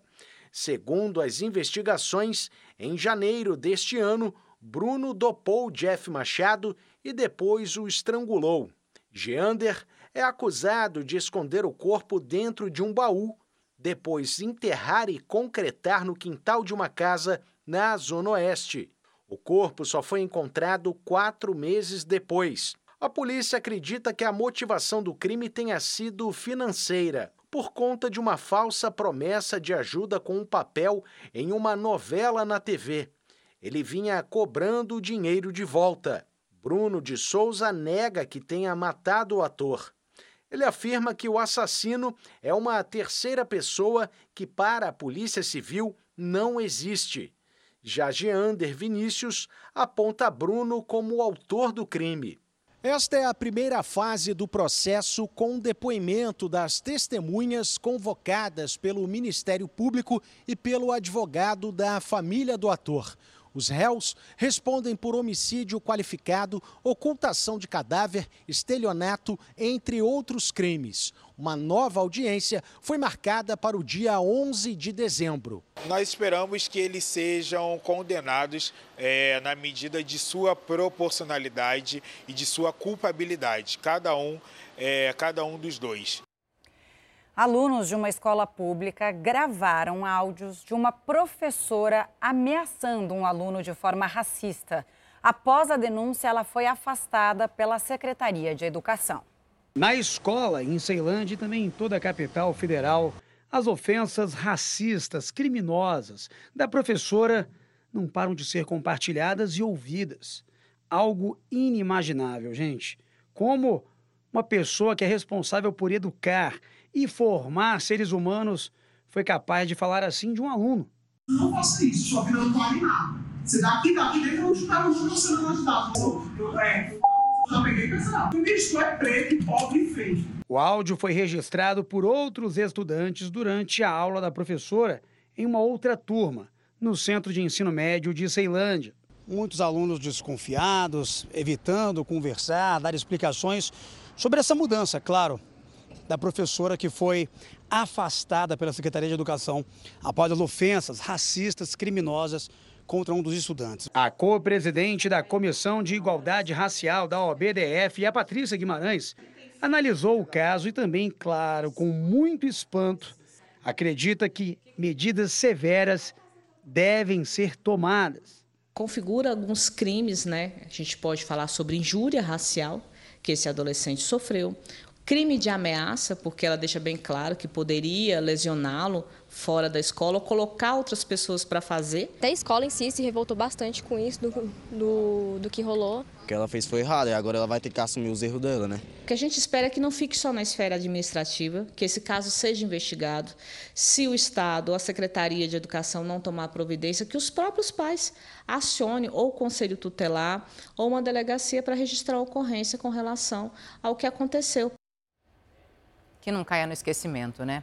Olha, a morte de um bebezinho de apenas 10 meses e a contaminação de outras 18 crianças em uma creche de Bauru, no interior de São Paulo, deixou as autoridades sanitárias apreensivas. A creche foi temporariamente fechada enquanto não se descobre o que causou esse surto.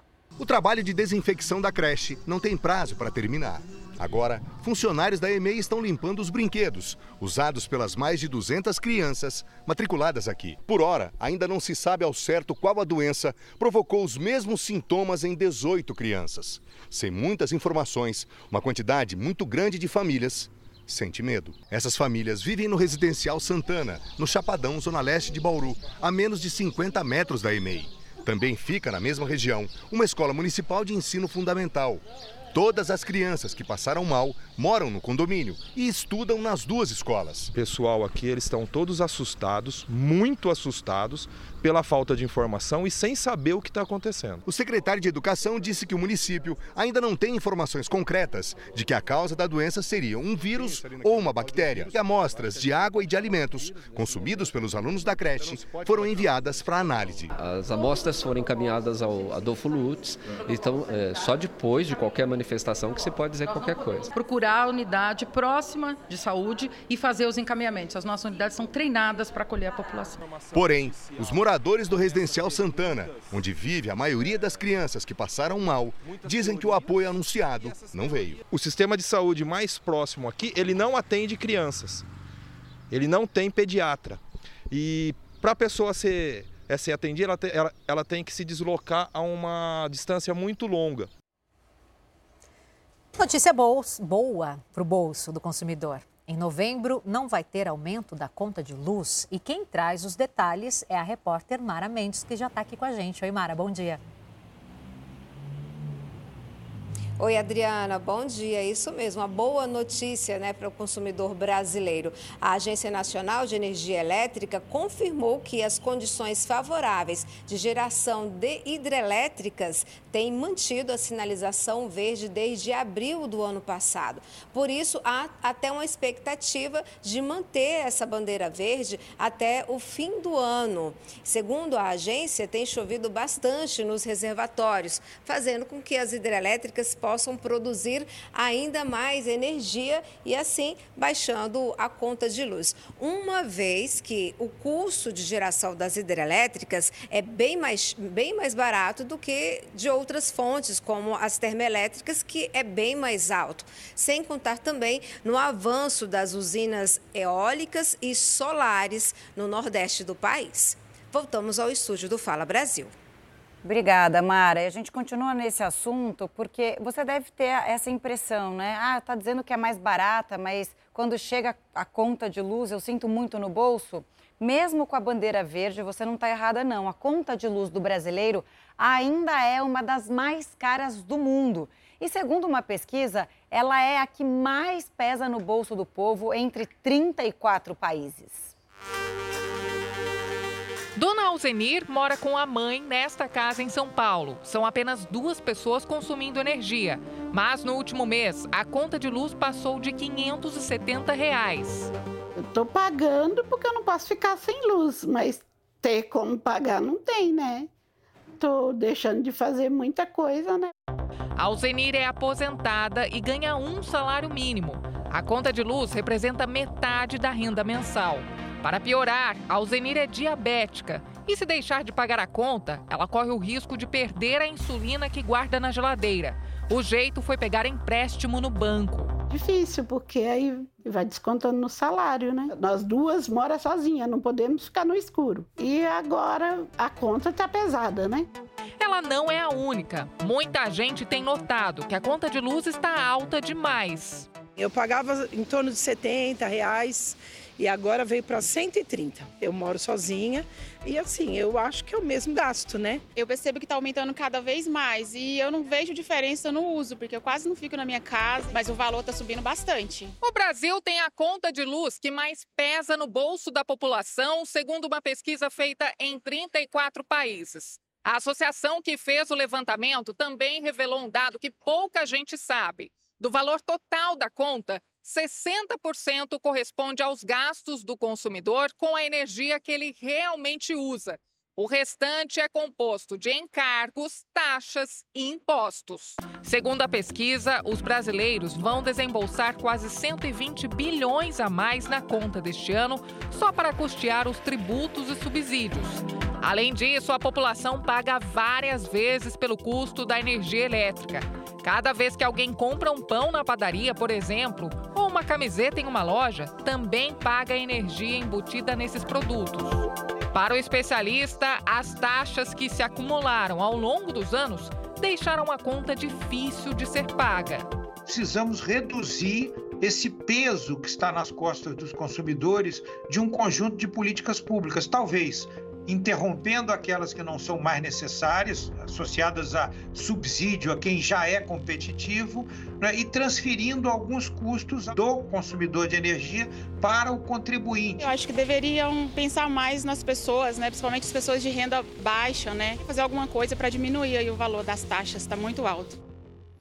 São 10 horas e 36 minutos. A gente passa a falar da guerra em Israel. As Forças Armadas de Israel operam dentro da faixa de Gaza. A gente vai agora direto ao vivo para Israel conversar com a nossa correspondente Denise Odorice, que está em Tel Aviv. Lá são seis horas a mais que aqui no Brasil. Então, muito boa tarde para você. Eu imagino, Denise, que momento de apreensão, de falta de comunicação também, o que piora a situação como um todo. Quais são as últimas informações por aí?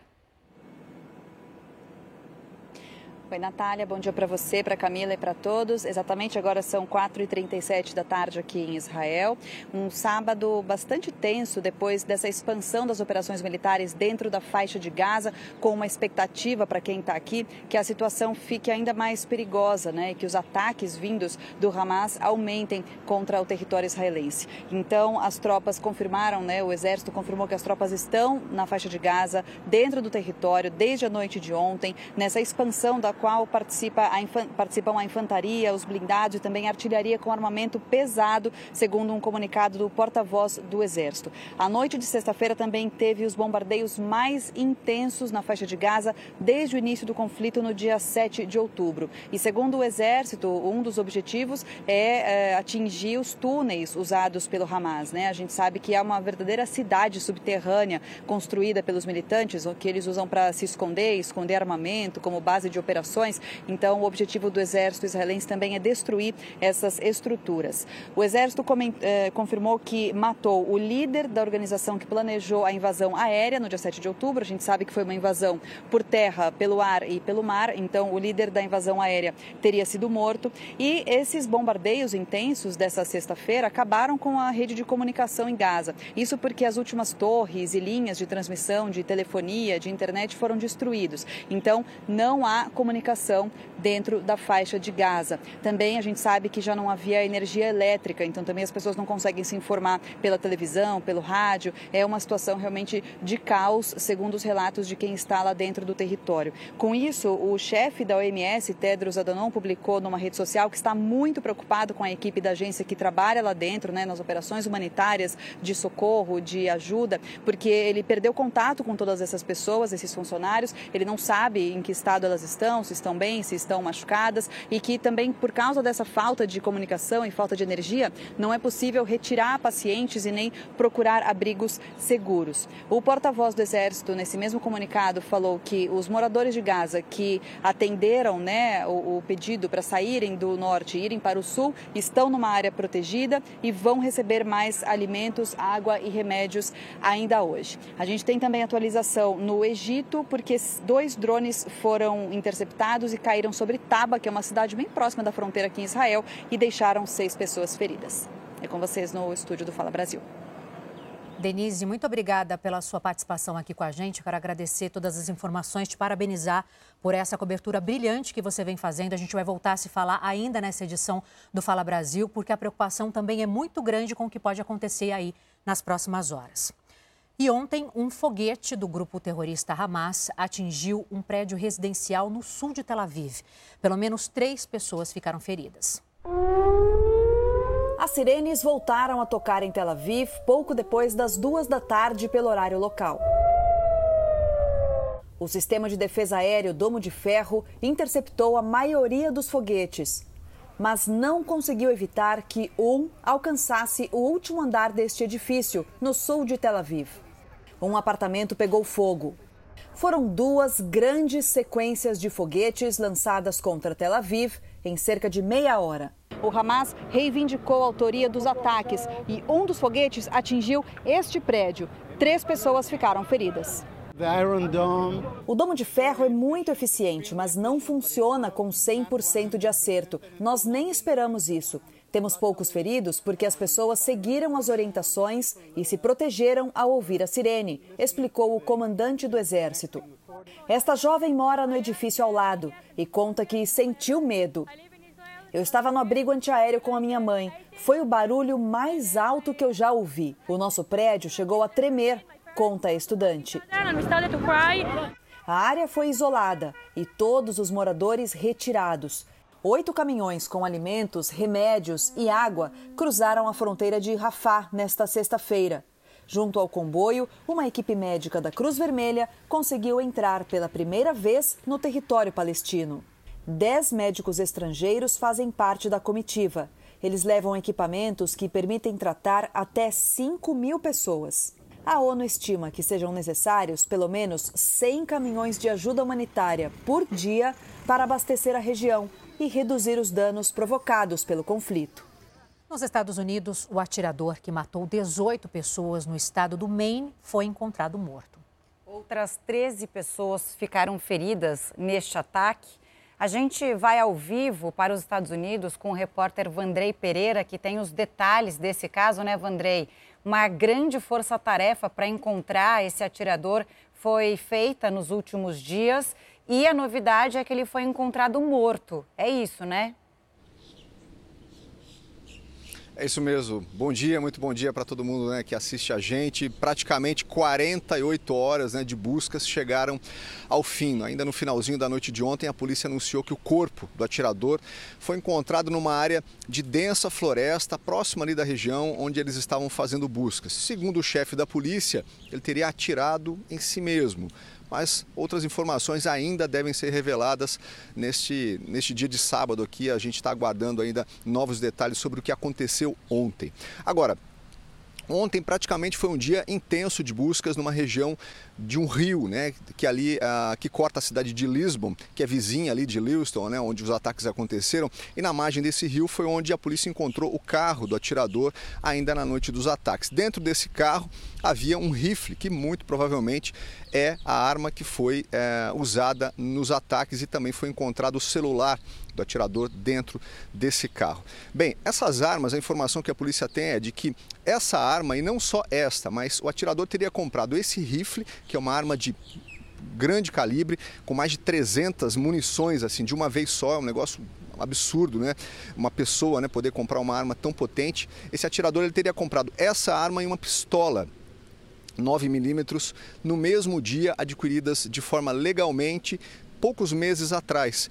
E essas armas então estavam né, em poder desse, desse homem. Fica a dúvida agora sobre o que motivou esse ataque em dois estabelecimentos comerciais. Havia famílias, crianças, enfim, uma tragédia muito grande. Ainda há oito pessoas internadas e três estão em estado grave. Eu volto com vocês. Obrigada, Vandrei. É isso, é uma daquelas tragédias que, infelizmente, vão ficar marcadas na história. Agora, olha isso: investigações revelaram um esquema de ex-funcionários da petrolífera petrolífera estatal venezuelana para compra de imóveis de luxo. A rede de corrupção, formada até por ministros, teria desviado o equivalente a 10 bilhões de reais durante o governo do ditador Hugo Chávez. Uma das vistas mais bonitas em uma das melhores regiões de Miami, na Flórida. Atrativos que chamaram a atenção de um grupo de ex-funcionários do governo venezuelano. Os suspeitos teriam usado dinheiro desviado da petrolífera estatal, a PDVSA, para comprar propriedades de luxo. Ao menos duas estão neste arranha-céu de 216 metros de altura e arquitetura futurista. A suspeita é que a rede de corrupção tenha gastado o equivalente a mais de 100 milhões de reais só nesse edifício. Mas o império imobiliário montado pelo esquema é avaliado em mais de 260 milhões de reais e conta com 21 propriedades na Venezuela e nos Estados Unidos. Os saques da petrolífera estatal teriam acontecido de 2007 a 2012, durante a ditadura de Hugo Chávez. O desvio total chega a quase 10 bilhões de reais. O líder da quadrilha seria Luiz Mariano Rodrigues Cabedel. Ele é investigado por acobertar Diego Salazar. Os dois venezuelanos controlavam uma complexa rede de corrupção que incluía 30 empresas de fachada estabelecidas em paraísos fiscais na Suíça e em Belize, na América Central. A trama só começou a ser revelada quando Andorra deixou de ser considerado um refúgio bancário pela União Europeia em 2018. O pequeno principado foi obrigado a criar uma unidade de inteligência financeira que passou a investigar o esquema de desvios na PDVSA. A rede contava com a participação de ex-funcionários do alto escalão, como vice-ministros de energia e executivos da Companhia Petrolífera da Venezuela. Cerca de 70 envolvidos na operação já foram presos. O Brasil está cada vez mais velho e a população é, em sua maioria, formada por mulheres. É o que revela o censo do IBGE feito no ano passado e divulgado nesta sexta-feira.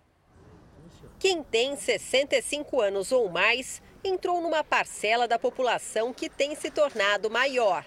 Atualmente, são mais de 22 milhões de pessoas, ou quase 11% dos brasileiros.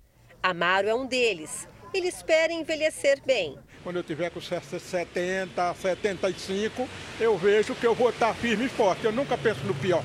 A população com mais de 65 anos aumentou 57% em relação ao censo de 2010, quando representava 7%. Foi o maior salto de envelhecimento já registrado desde o início do censo, em 1940. O Rio Grande do Sul é o estado com a maior proporção de idosos. Os dados do Censo 2022 divulgados indicam uma mudança significativa no perfil da população. Em 2010, a idade mediana do brasileiro era de 29 anos. Em 2022, subiu para 35. Enquanto isso, o número de crianças e adolescentes com até 14 anos caiu 12%. São agora pouco mais de 40 milhões. Hoje, há 55 idosos para cada 100 jovens de até 14 anos. No censo passado, eram 30. As pessoas vivendo mais, mas o que determina essa, essa população mais envelhecida, de forma muito mais rápida, é a redução do número de nascimentos. Há mais mulheres do que homens no Brasil. Elas são mais da metade da população, ou seja, 104 milhões. 6 milhões a mais do que o número de homens. Isso também é um resultado da maior mortalidade masculina em relação às mulheres. Então, no final da vida, você tem mais mulheres sobrevive sobreviventes em relação aos homens. O Brasil tem hoje 203 milhões e 80 mil habitantes, nos mais de 5.500 municípios. Um santuário de aves de Belém, no Pará, agora tem uma nova moradora. E ela até já ganhou um nome. A Amanda Pereira, que está aqui comigo, vai contar para a gente, né, Amanda? Bom dia para você. Qual o nome dessa corujinha? Oi, Adriana, bom dia a você, bom dia a todos. Esse nome foi escolhido pelas redes sociais, pelos visitantes aqui do Parque do Mangal das Garças. O nome escolhido, Clocktilde, que faz uma brincadeira entre o nome Clotilde e a palavra clock, que significa relógio em inglês. Aqui ao meu lado está o Camilo, que é um dos cuidadores veterinários aqui do parque, que tem ajudado nesse processo de adaptação da coruja relógio, que é uma espécie rara aqui na nossa região. Tem aproximadamente dois meses que a Clocktilde está por aqui. Ela ainda segue em uma área isolada. Por quê, Camilo? Qual é esse processo desse trabalho? Isso, porque a gente respeita assim, a biologia do animal. Então, ele, por ser um animal noturno, a gente mantém ele numa, num espaço assim que não vai ter muito movimento, muita perturbação durante o dia. E no final do dia a gente faz um trabalho de educação ambiental e mantém assim essa, essa, esse respeito assim pela, pelos hábitos do animal. A Clocktilde foi trazida de uma área que havia sido desmatada no interior do Pará, a cidade de Itaituba, no sudoeste paraense. Provavelmente é um animal que não terá mais condições de ser reintroduzido à natureza. Correto porque esses animais, assim, eles no início da vida deles, eles têm que aprender com os pais coisas tão básicas para a sobrevivência deles como a caça. Ela já tem que aprender a caçar seus, suas, suas presas, né? E a, a, por ele ser pego muito cedo, assim, no desenvolvimento dele, ele não vai ter capacidade de fazer isso na natureza. Então, ele vai ser destinado para esse trabalho de educação ambiental. Então aqui, ó, a mais nova moradora, Clocktilde do Mangal das Garças, tem atraído olhares curiosos por aqui. Voltamos ao estúdio do Fala Brasil. Que fofura, Amanda. Obrigada por trazer essas informações e também essa imagem tão linda nessa manhã de sábado. Um abraço para você. Fala Brasil viaja até o interior de São Paulo para conhecer dois mascotes diferentes. Uma aposentada e o marido dela são tutores de uma galinha e de um galo. As aves têm direito à vida de um pet comum, tá? Saem para passear e tudo. O sofá da sala virou puleiro. No lugar da caminha dos pets convencionais, terra para ciscar. No lugar do petisco comum para cães e gatos, verdura. Olha aí, ele gosta. Já no lugar do tapetinho higiênico, esquece. Isso não tem como controlar. Mas e no lugar do amor, hein? Ah, no lugar do amor, mais amor. É, meu xodó. Nossa, essa daqui, onde eu estou, ela está junto comigo. Tudo começou com um pintinho amarelinho comprado para agradar a neta. O bichinho cresceu e virou a tchutchuca. Hoje é ela que fornece os ovos da casa. Tem um, dois, três, quatro, cinco, seis, sete, oito. Tinha mais. Tinha, tinha. Já virou omelete. Duas dúzias já. Tinha duas dúzias agora ultimamente. Agora essa semana eu fiz pra gente comer. Aí não dá dó. Não. O tchutchuco veio depois. A gente explica mais pra frente. Ele adora ficar na janela e rodear a patroa. Reparou que eles não vivem num galinheiro? Aqui é vida de pet, solto pela casa e com direito a passeio diário. Agora sim, hora do passeio. Tem algum lugar específico que eles gostam de ir? A gente dá a volta no quarteirão com eles, é, mas quando não está sol quente, né? O que, que você acha de ver o casal passeando com galo e galinha? Passeando eu nunca vi, só criando dentro de casa mesmo. Passeando eu nunca vi. Muito legal. Legal, né? Top. Por onde passa, a dupla penosa arranca sorrisos e lembranças. Lembrança quando eu trabalhava no sítio. Foi criado no sítio e meu pai criava muito, muito galinha assim. Novinho, aí crescia. Então dá uma nostalgia. É bom. Tá. O passeio normalmente dura 30 minutos. Em volta do quarteirão, rapidinho, mas tem alguns lugares que eles passam mais rapidinho, como esse aqui que vende frango assado. Aqui vocês passam mais rapidinho, né? É acelerado. Vai que, bom, melhor não facilitar. Sensacional. E você sabia que ter um animal doméstico vai muito além da companhia? De acordo com uma pesquisa recente, conviver todos os dias com os pets traz benefícios à saúde do corpo e também da mente. A Júlia e o Léo são os companheiros da Valéria há nove anos. Eles foram adotados pela psicóloga, que é apaixonada por cachorros. Moro sozinha desde muito jovem e os cachorros sempre foram a minha companhia, é a minha família. É uma relação de muito cuidado, companheirismo, carinho. Faz bem para os animais e para a tutora também. É uma presença que tranquiliza, é uma presença que traz muita alegria. Aquele quentinho que dá no coração, né? Que é a famosa ocitocina, né? Que é, uma, é um, enfim, é um hormônio que literalmente é produzido quando você tem esse contato, né, com os animais, o nível de cortisol da gente baixa. Então você fica você fica num outro, num outro estado mental quando você está próximo a cachorros. Para mim, claramente é isso. Há anos, os cientistas estudam os impactos dos pets sobre a saúde dos tutores. Em vários trabalhos, os pesquisadores verificaram a redução do estresse e o controle da ansiedade em quem tem em casa companheiros como esses. Quem tem um pet tem um risco menor de ansiedade, de fobias, síndrome do pânico, tem até alguns pets que são pets terapêuticos. É, você tem um menor índice de quadros depressivos, de é, resposta aguda ou crônica ao estresse, redução dos sintomas de burnout.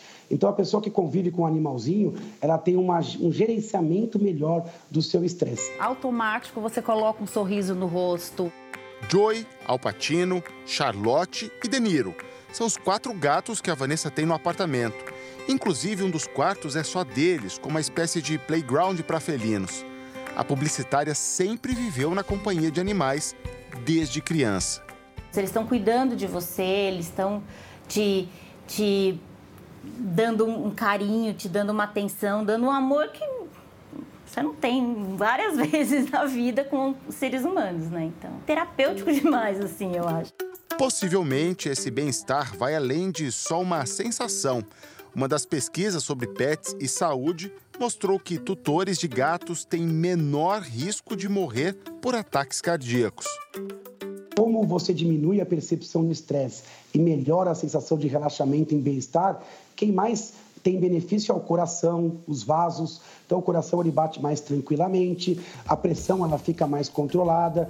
Com isso você evita o número de complicações, como doença vascular, cardíaca, como infartos, arritmias. Então você acaba tendo uma melhor longevidade com mais qualidade cardiovascular. O gato ele vem para te acalmar mesmo. Pet é tudo de bom, né? Uma idosa espera quase dois meses por uma cirurgia urgente no fêmur, isso no Rio de Janeiro. A mulher, de 80 anos, caiu quando descia as escadas de casa. Maria de Fátima Majeste Souza, de 80 anos, caiu dentro de casa em Campo Grande enquanto descia as escadas. A família pediu socorro ao SAMU e ela foi levada ao Hospital Municipal Rocha Faria. Foi feito o raio-x, o médico liberou dizendo que não tinha nada que ela estava bem, que não tinha nenhuma fratura, porque ela tem uma prótese no fêmur e que não tinha ocorrido nenhuma intercorrência com a prótese, que ela poderia ir para casa. Apesar da liberação, a dona Maria de Fátima seguiu sentindo dores e retornou à unidade de saúde. Ao fazer novos exames, foi constatada uma fratura no mesmo fêmur onde tem uma prótese. O médico fez os exames e falou: olha, sua mãe está com fratura. Ela precisa, ficar, é, ela precisa de uma cirurgia. Sendo que aqui a gente não tem o um recurso para poder estar tá fazendo essa cirurgia porque ela já tem uma prótese. Já são mais de 50 dias esperando por uma solução. Para a família, o Hospital Municipal Rocha Faria informou que não disponibiliza o material necessário para realizar a cirurgia. Por isso, a idosa foi cadastrada no Sistema Estadual de Regulação para ser transferida. O problema é que não existe data para o procedimento. Ela já tem idade, ela tá, tem dia que ela tá triste, tem dia que ela, se eu pego ela bem minha filha, me tira daqui. Se você ver meu telefone, ela me liga o dia inteiro. A direção do hospital disse que a dona Maria está recebendo os cuidados indicados para o seu quadro. Também informou que ela está cadastrada no Sistema Estadual de Regulação e que será transferida para um hospital que tenha condições de realizar a cirurgia assim que liberar uma vaga. Eu estou aqui por um objetivo: a transferência da minha mãe, que ela é um ser humano e ela precisa. Em Porto Alegre, a polícia tenta identificar uma quadrilha que roubou mais de 180 mil reais de duas idosas. Elas foram enganadas depois de receberem a ligação de uma mulher que se passou por funcionária de um banco. As irmãs de 63 e 64 anos são aposentadas e estão muito abaladas com o prejuízo que sofreram. A gente está num estresse assim que não, não se dorme, não se come, porque foram economias de uma vida toda para que quando a gente chegasse a essa idade a gente tivesse uma certa garantia. Né? As vítimas usavam uma conta conjunta. Pelo medo de fraude, faziam todas as movimentações diretamente na agência bancária. Até que um dia, uma das irmãs recebeu a ligação de uma suposta funcionária do banco, que tinha acesso a informações como saldos e investimentos. Os criminosos fizeram diversas transferências que, somadas, ultrapassam os 180 mil reais.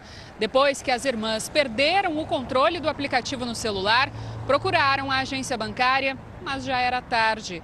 Segundo as vítimas, elas não foram comunicadas sobre nenhuma movimentação financeira. Aquelas movimentações são completamente atípicas e certamente eh, deveriam ter sido consultadas pela a gerência da conta se de fato uh, era elas que estariam fazendo aquela operação, tal qual ocorre, por exemplo, numa grande compra de cartão de crédito em que o cartão bloqueia. O caso é investigado pela Polícia Civil, que suspeita do envolvimento de outras pessoas no crime. Terem informações privilegiadas, terem dados né, substanciosos das correntistas, ainda mais se tratando do, desse banco, é muito grave, né? Os bandidos terem acesso aos dados das pessoas através desse banco. Em nota, o banco em que as vítimas têm a conta conjunta informou que investe fortemente em soluções especializadas e tecnologias de segurança para a proteção do ambiente digital. Segundo a Federação Brasileira de Bancos, as instituições financeiras nunca ligam para os clientes para pedir transferências, pagamentos ou senhas. E olha, gente, os recentes casos de veículos que pegaram fogo no Rio de Janeiro chamam a atenção para os cuidados com os veículos. As causas para um carro pegar fogo são muitas, mas existem formas de prevenir o prejuízo. Os últimos dias de Michael têm sido contabilizando prejuízos. No feriado do Dia das Crianças, ele foi ver o filho em Atafona, em São João da Barra. A data, que deveria ser de alegria, virou um pesadelo. Em poucos minutos, o carro comprado há dois anos foi consumido pelo fogo. A mecânica sempre em dia e é uma coisa que não se espera de acontecer. É, deve ter dado um curto, alguma coisa assim, não sei precisar o que foi. Sei que foi muito rápido, em cinco minutos o carro torrou. A compra do veículo de 2016 foi financiada. Ainda restam 37 prestações, sendo prejuízo de mais de 65 mil reais. Estou endividado, o valor da prestação é, é alto e pagando o que não tem mais. Né? É difícil precisar o que causou o incêndio no carro de Michael, já que não foi realizada uma perícia. As causas para um veículo pegar fogo são muitas, mas existem maneiras de prevenir que um prejuízo deste tamanho aconteça. É, a primeira coisa é, é o básico, conferir água, óleo do veículo, notou algum barulho diferente no carro, procura uma oficina especializada para dar uma revisão, para corrigir. Não, o barulho está incomodando, passa no mecânico, no eletricista para ver o que está acontecendo com o seu veículo. Senão pode ter ocorrer uma fatalidade dessa aí. Fernanda trabalha na estrada e por isso redobra os cuidados com o veículo. Eu evito que o carro dê algum problema, então sempre que possível eu trago ele para fazer uma manutenção. Hoje eu estou aqui na parte elétrica dele, né, que ele está com um probleminha no vidro. Não sei o que, que pode ser, mas eu trouxe para poder dar uma olhadinha. Apesar da perda total do veículo, Maicon agiu rápido e manteve a segurança dele e das amigas que estavam no carro. Mas mesmo usando quatro extintores, não conseguiu conter as chamas antes da chegada da equipe do Corpo de Bombeiros. Você pode usar uma carreta de extintor, mas se você não for, for direto na raiz, na causa, aonde o fogo está tá saindo, você não vai conseguir debelar. 11 horas 23 minutos, ainda tem muito Fala Brasil para você, porque você já sabe, né? Sabadão é dia de diversão e nada melhor do que um circo para sorrir, se impressionar, se emocionar. Priscila Doroche está trazendo toda essa alegria para gente hoje. Amei a sua coreografia. Você, como uma repórter e bailarina, arrasou aqui, arrasou corações. Foi sensacional. E agora, o que, que você vai aprontar para gente? Qual é a atração principal desse circo e por que, que você está vestida assim? Eu estou vestida assim porque agora é o grande final do circo e uma das atrações mais esperadas, assim como o Globo da Morte, está aqui, ó, o Homem Bala. Lembrando que o Circo Estoril está aqui na Zona Leste de São Paulo e tem muitas atrações. Agora, a gente vai ficar em silêncio um pouquinho, só para vocês ouvirem a contagem regressiva e o lançamento do Homem Bala. Como eu falei, essa é uma das atrações mais esperadas aqui do Circo Estoril. E se você que está assistindo o Fala Brasil, quando terminar o Fala, almoça, Vem com calma aqui para a Zona Leste, dá tempo. A primeira sessão do circo hoje, o primeiro espetáculo é às três horas da tarde. Vamos lá, pessoal? Agora a contagem regressiva.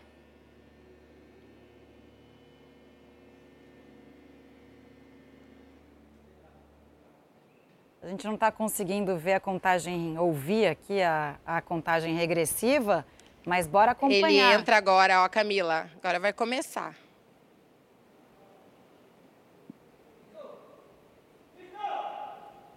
Agora.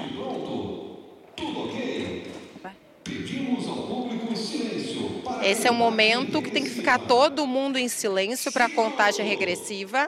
Quatro, três, dois, um. Agora o homem bala.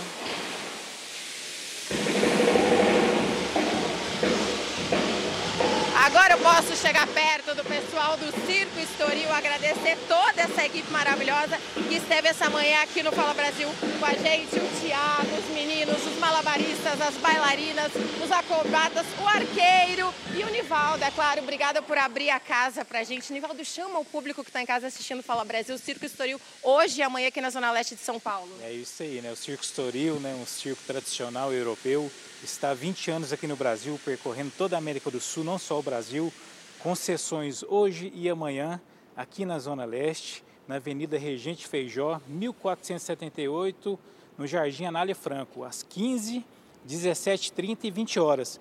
E o melhor ainda, super promoção, todos pagam meia entrada, ingresso a partir de 20 reais. Agora eu vou pedir para o pessoal chamar, vem para o circo, não é pessoal? Isso mesmo, pessoal. Vem, vem pro circo, vem ó, promoção em 20 reais, pessoal, todo mundo aí, vem, vem todo mundo. Meninas, da próxima vez a Camila vem para o trapézio, a Natália não disse ainda o que ela queria, nem a Adriana. A gente segue aqui, voltamos ao estúdio do Fala Brasil. Tchau. Priscila, maravilhosa. Muito bom acompanhar suas entradas ao vivo com todos esses artistas incríveis. Um abraço para todo mundo do Circo Estoril. E você que não está aqui em São Paulo, tenho certeza que tem um circo perto da sua cidade ou na sua cidade. Corre lá para saber como é que estão os ingressos, que, hora, que horas começa a apresentação. Vamos valorizar aí os nossos artistas, né? Agora me diz, quem nunca presenciou um espertinho estacionando o carro em uma vaga destinada à pessoa com deficiência? Infelizmente, isso é muito mais comum do que a gente pensa. No estacionamento de um supermercado, dois carros ocupam vagas exclusivas de deficientes físicos. A placa é clara ao dizer que o uso do cartão, que identifica a condição especial do ocupante, é obrigatório, mas os veículos não têm o aviso. Não demora muito para que outro carro estacione de forma irregular no mesmo estacionamento. O desrespeito à lei se repete em um shopping em São Paulo. Carros ocupam a vaga sem o cartão de PCD. Uma moto é deixada sobre a faixa zebrada, diminuindo o espaço do lado da porta de um veículo na vaga de deficiente. Aqui, uma mulher estaciona o carro, que também não tem identificação especial, e sai para levar o cachorro até o pet shop.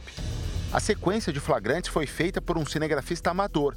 São exemplos de violações diárias dos direitos da pessoa com deficiência. Um problema que a Aline sente na pele toda vez que sai de casa. Às vezes até a vaga está lá, eu paro o carro, mas quando eu vou entrar de volta para ir embora, tem uma moto do lado que me impede de entrar no meu carro. Então é, é realmente impedir o meu direito de ir e vir como qualquer ser humano. Aline tem 31 anos e usa cadeira de rodas por causa de uma má formação na coluna. Ela não consegue sequer circular sem dificuldade na calçada da própria casa. Entre janeiro e setembro desse ano, o Disque 100, canal da Ouvidoria Nacional de Direitos Humanos, recebeu quase 52 mil denúncias de violação aos direitos da pessoa com deficiência. Esse número é 150% maior que no mesmo período do ano passado. Falta melhorar, né? Tipo, acesso para cadeirante, calçada, é, tipo motorista de ônibus que não dá muita atenção a cadeirante. Às vezes uns respeitam, outros não, entendeu? Tanto do, do motorista do ônibus, quanto falta de rampa em comércio, certo? É, ah, tem bastante coisa que a gente acaba sendo tendo menos facilidade do que uma pessoa sem deficiência. Né? Na opinião desse advogado, a explosão de notificação está relacionada ao aumento de pessoas dispostas a denunciar, mas também à falta de fiscalização para garantia do cumprimento das leis. Aquela pessoa que para numa vaga destinada a uma pessoa com deficiência comete uma infração de trânsito, que é punível com uma multa, uma infração grave com a remoção do veículo. Mas quantas vezes a gente vê esse tipo de fiscalização? Uma escola que segrega um aluno em determinada questão por causa da sua deficiência, ela é fiscalizada quando? Por quem? Para quem tem mobilidade reduzida, esses obstáculos significam a barreira que impede a rotina de uma vida comum. A pessoa fica com dificuldade para sair, se desestimula a sair, né? Então não tem muito contato social. Para a Aline, lutar pelos cumprimentos dos direitos da pessoa com deficiência virou um propósito de vida. Infelizmente, a gente tem que denunciar para que seja visto, seja punido e seja ajustado. A falta de acessibilidade e a falta do respeito quanto às leis é o que mais pega. Eu luto por isso. O indivíduo que tem uma deficiência saia para a sociedade, que viva, que se adapte. Equipamentos para exames foram furtados no Hospital de Base em Brasília. O Tribunal de Contas do Distrito Federal deu prazo de 15 dias para que o Instituto de Gestão Estratégica de Saúde explique o que aconteceu. Os supostos furtos teriam ocorrido em abril. Teriam sido levados do hospital de base um equipamento de colonoscopia usado para visualizar o interior do intestino e três duodenoscópios. Segundo funcionários do hospital, são instrumentos grandes e a sala onde eles ficavam é restrita. Os equipamentos estão avaliados em cerca de 480 mil reais. O Instituto de Gestão Estratégica de Saúde, que administra o hospital de base, tem o prazo de 15 dias para explicar ao Tribunal de Contas do DF o que aconteceu e quais medidas preventivas estão sendo tomadas. O tribunal também pediu um posicionamento da empresa de segurança que presta serviço de vigilância para o IGES. O tribunal está averiguando se existem falhas no controle de acesso e segurança da sala onde o material estava, já que, segundo o tribunal, os furtos seriam comuns nas unidades de saúde administradas pelo Instituto. Teriam sumido também uma bomba de infusão, enxovais alugados, medicamentos, computadores e insumos hospitalares. De dezembro de 2021 a maio de 2022, o IGES-DF teve um prejuízo de quase 98 mil reais para indenizar a empresa que fornece os enxovais para as UPAs. E o prejuízo maior é para a população, que fica com o atendimento ainda mais lento. E todos esses materiais, eles, tanto os que já estavam quando o IGES assumiu a gestão e aqueles que são comprados durante a gestão do IGES, são imobilizados da nossa Secretaria de Saúde. Então, isso é, é, é um malefício enorme à população, faz com que as filas demorem mais né, e que a gente tenha aí um prejuízo, inclusive financeiro. Né? O Instituto de Gestão Estratégica da Saúde diz que vai fornecer as informações pedidas pelo Tribunal de Contas no prazo prazo estipulado e que tem um sistema de vigilância e monitoramento eletrônico com mais de 200 câmeras de segurança. Ainda segundo o IGES, foram implementadas revistas visuais em todas as catracas de entrada e saída das unidades de saúde. Notícia da madrugada: um venezuelano foi preso no aeroporto de Santarém, no Pará, com 21 quilos de ouro, o equivalente a 7 milhões de reais. A Polícia Federal foi até o local depois de receber uma denúncia anônima. O homem levaria o minério para a cidade de Manaus, no Amazonas. Ele foi preso pelo crime de transporte ilegal de ouro. Agora vai ser instaurado um inquérito policial para aprofundar a investigação. A polícia quer saber de quem era o ouro e para quem seria entregue. Agora a gente vai falar das comemorações dos 60 anos da imigração coreana. Durante o evento, o embaixador da Coreia do Sul no Brasil mostrou que já pegou um pouco do nosso jeitinho, né? Pois é, ele caiu no samba ao lado do cantor Luiz Carlos do grupo Raça Negra. E ó, não fez feio não. Um coreano com gingado brasileiro.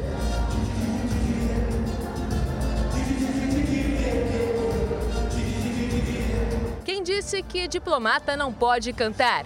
Link Mo, embaixador da Coreia do Sul no Brasil, deu um show no palco durante a festa de 60 anos da imigração. Mas o melhor estava por vir. E a união entre Brasil e Coreia lá no palco. O embaixador da Coreia e Luiz Carlos, cantor do Raça Negra, vocalista, olha só, cantando o clássico. Que dueto! E a diversão não parou por aí. Teve apresentações de grupos de K-pop, música popular do país asiático. Há apresentações de dança e de instrumentos. No final, o embaixador só tinha a agradecer. Aproveito a oportunidade para parabenizar a toda a comunidade coreana que estava, está vivendo nesta terra tão calorosa e acolhedora e também para manifestar imenso respeito e agradecimento do governo da comunidade coreana ao povo e ao governo paulista pela sua generosa receptividade. Fala Brasil, edição de sábado fica por aqui. Ótimo final de semana, aproveite. Mais notícias ao vivo no Balanço Geral daqui a pouco, a partir de uma da tarde. Você fica agora com The Love School. Um ótimo sábado para você. Record 70 anos tem a sua cara.